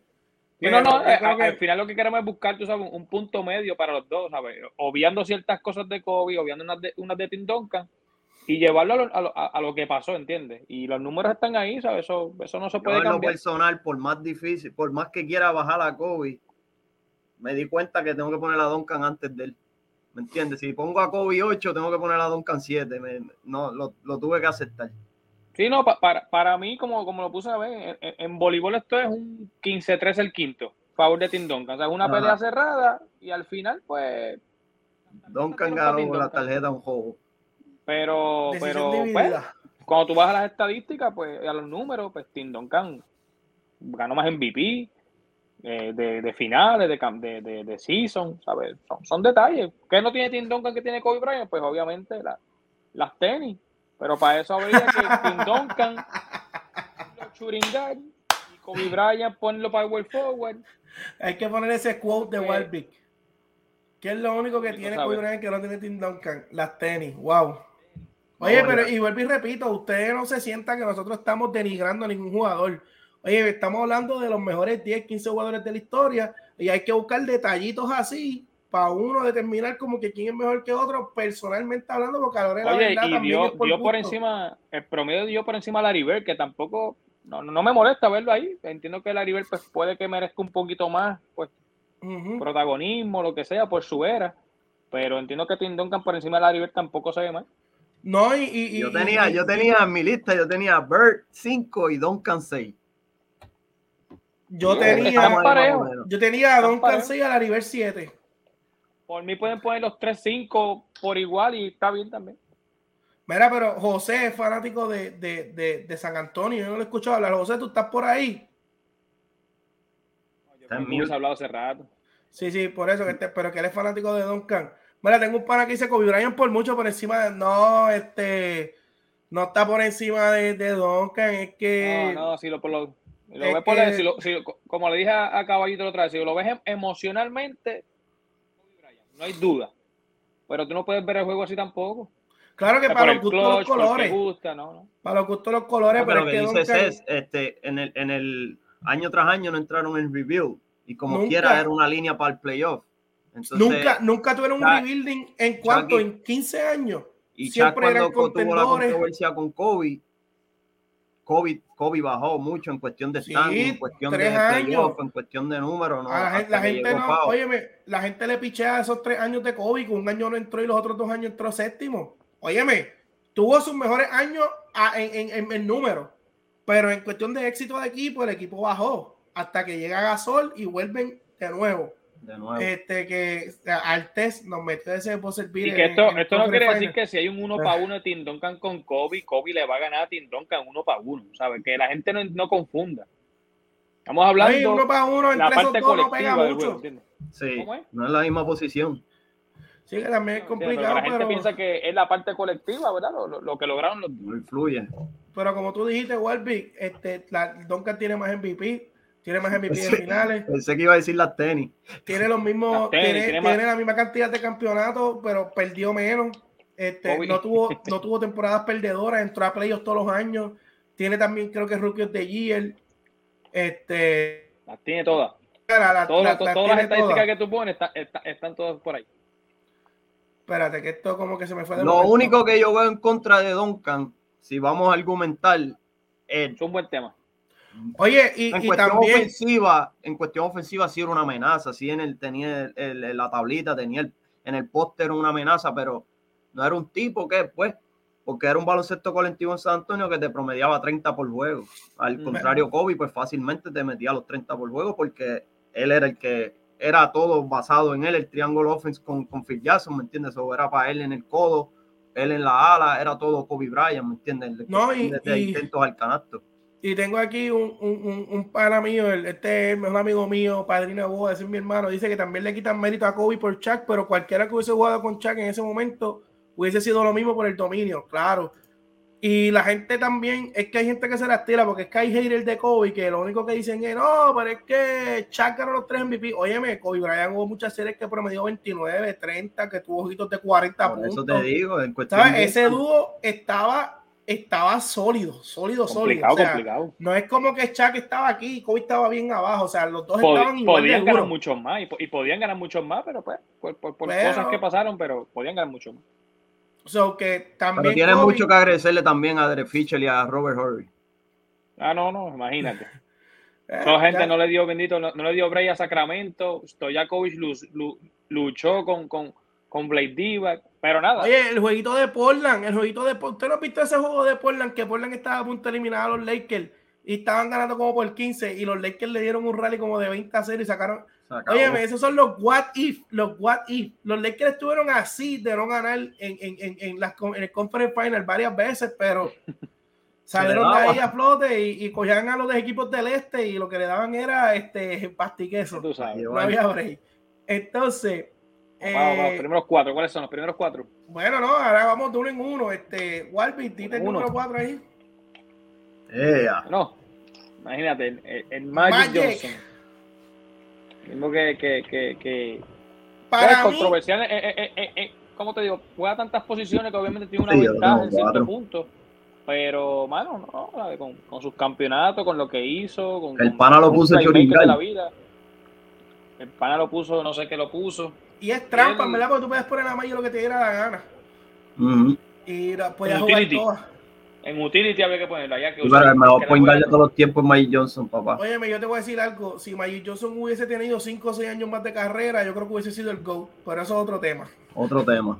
Ese es otro tema para otro Jordan- día. Jordan- Ya Michael Jordan- tuvo una carrera de 11, 2, 10, 11, 12 años que obviamente con la ahora enfermedad, mismo- pues... Ahora mismo, se- según tú ves, lo que está, la motivación de LeBron, que es chasing number, lo que quiere es el 40, 10 y 10. Jordan lo que quería era superar a Maggi en la, al área en cuestión de anillo. Oye, y, y como y Magic Johnson creo que se retiró por lo de la enfermedad y yo creo que cuando él va para el Dream Team, yo creo que él estaba retirado. Yo creo que él estuvo retirado un año, si no me equivoco. Y él creo que volvió para el All-Star o para el, para el Dream Team, algo así, como que era ese 5 Con para el 5 91 estuvo y jugó el sólido. 90 en Ese Barcelona. es clásico. Salud. Pues sí. El Maggi. Otro temita, Wow, tuve de, un problemita aquí, wow. Con... Sí. Les voy a dejar entonces que sigan del con el, Team del 92. con el número 3. Espérense por ahí, vengo ahora. Por favor. ¿Por qué? Harold, Zumba. ¿Quién puso a LeBron 2? ¿Por qué? ¿Por qué? Digo, tú no sabes quién está número 2. Tiene que ser LeBron. Me salgo del live. Karim, papá. Karim es mejor que LeBron. Ahora mismo LeBron a quién está persiguiendo. A Karim ya ya LeBron dejó de perseguir a Jordan.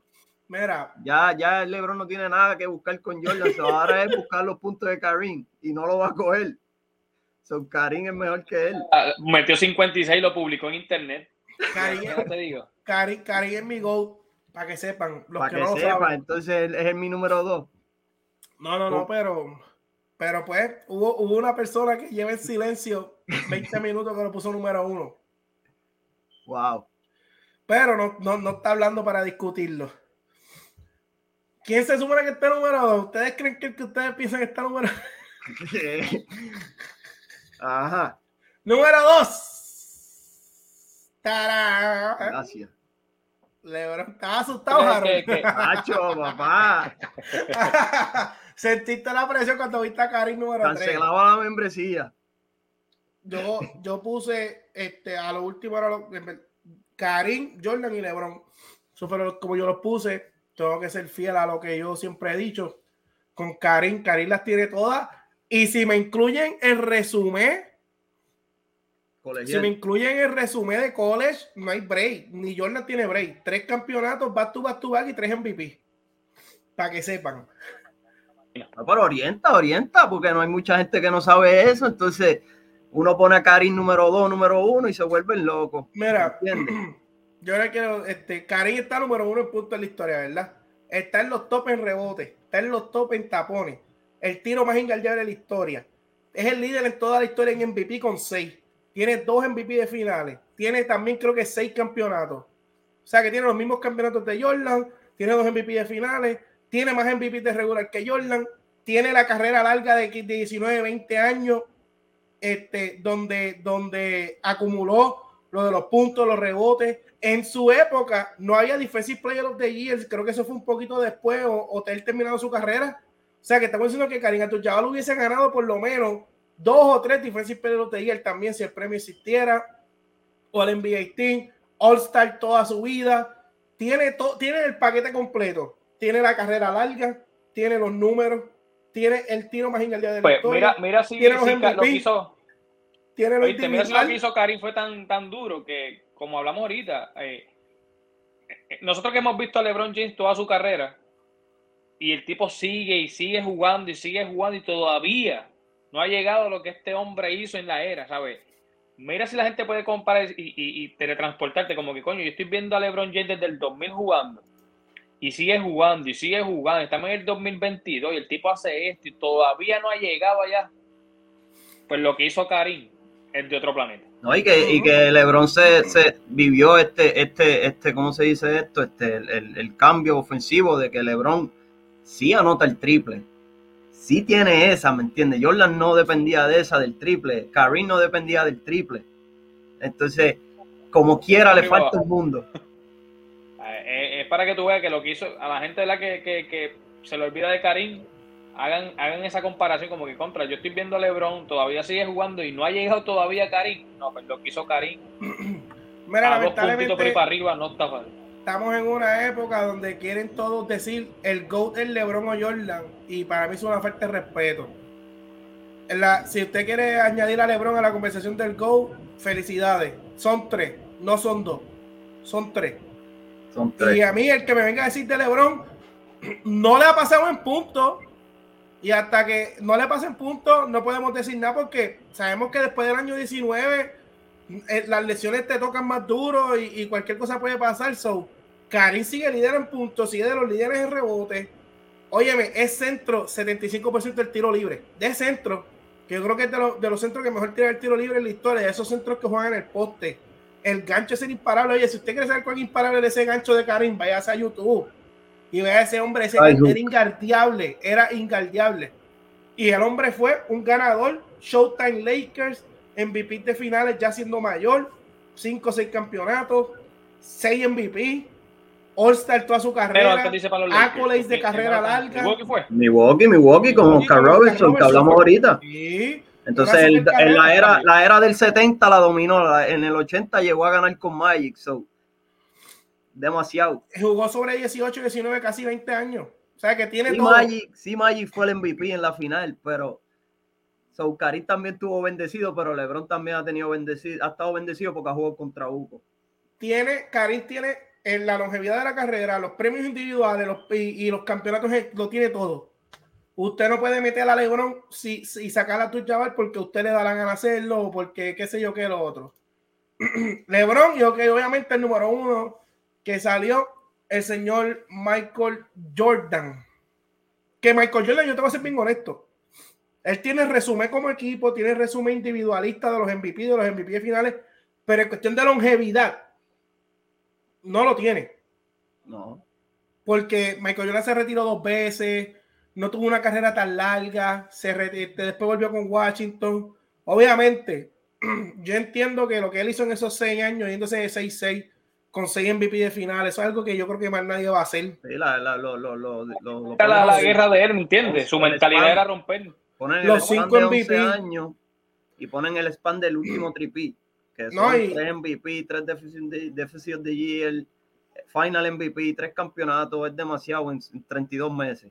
No, 36, y, y, y oye, me tienen seis campeonatos, seis MVP finales, cinco MVP de regular. Y como él mismo player, una, player dijo una, en una entrevista, que él mismo dice de años cuando él estaba jugando en TNT, este Rachat, yo creo que fue el que se la hizo, él dice que lo que a él lo, lo, los stats, pues claro, él puede, podía poner stats, y, y, si eso era lo que lo motivaba, él pudo haber jugado muchísimos años, pero lo que le gustaba era ganar y, y su mentalidad era Magic y Bird, Kobe cuando llegó al cuarto hacía así, el quinto lo mismo, porque lo que lo motivaban era ganar.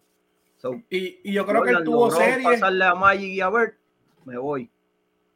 Y él tuvo series que. Este él también quería pasarle corrido, ¿sabes? Ganar, hacer. Aquí habían ganado back to back. Detroit también back to back. Y él dijo: Para, tengo el back to back.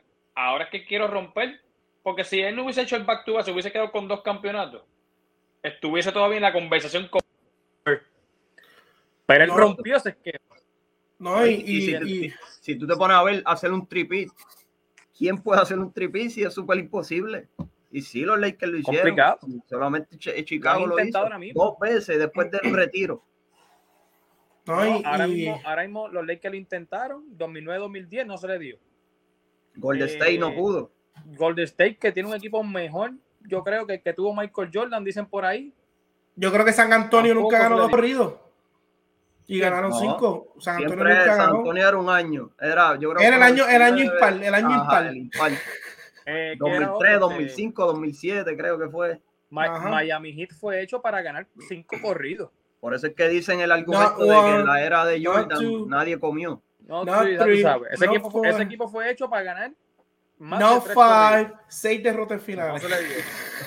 so, a la gente, la gente tiene que entender que, ganar tres veces está duro. Ahora, ahora entonces para el play-in, no quería play-in y lleva dos años cogido el play-in. Ay, mi madre. Y ahora este año que deben de eliminar el play-in para que no te le doy una llamadita y le doy un bono al que se inventó el play-in. Mira, yo, espero este que, yo espero que los Lakers entren en los mejores en los 10, ¿viste? Porque es que si quedan 11. No, no creo que los equipos que están de son más malos que ellos. San Antonio es el único que podría, pero San Antonio no, creo que se tire para allá arriba. Es increíble que los equipos tanqueando y queden por encima de los Lakers, hermano. Feo.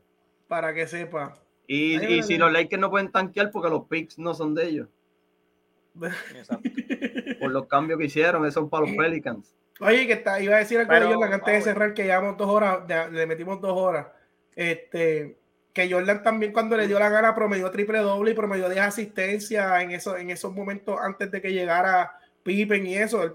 Promediaba, a veces promediaba 10 asistencias de que Jordan no, no simplemente no promediaba 6, 7, 8 asistencias porque no quería, era porque el triángulo ofensivo, cuando él se acopló al triángulo y se dio cuenta que podía administrar diferentes áreas del juego, que no lo tenía que hacer todo él, pues obviamente el equipo se volvió un equipo exitoso y de campeonato histórico, pero no era que no tenía la capacidad de hacerlo.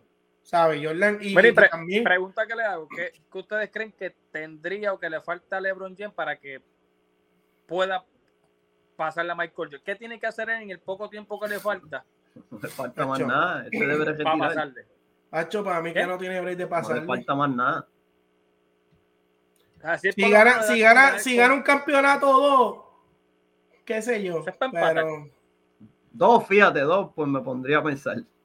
Sí, pero está. Es que Michael Jordan... Si empata con Michael Jordan, puede que, que, que en campeonato de, de, tener seis, ¿verdad? Y sí. Entiendo que este, le podría pasar.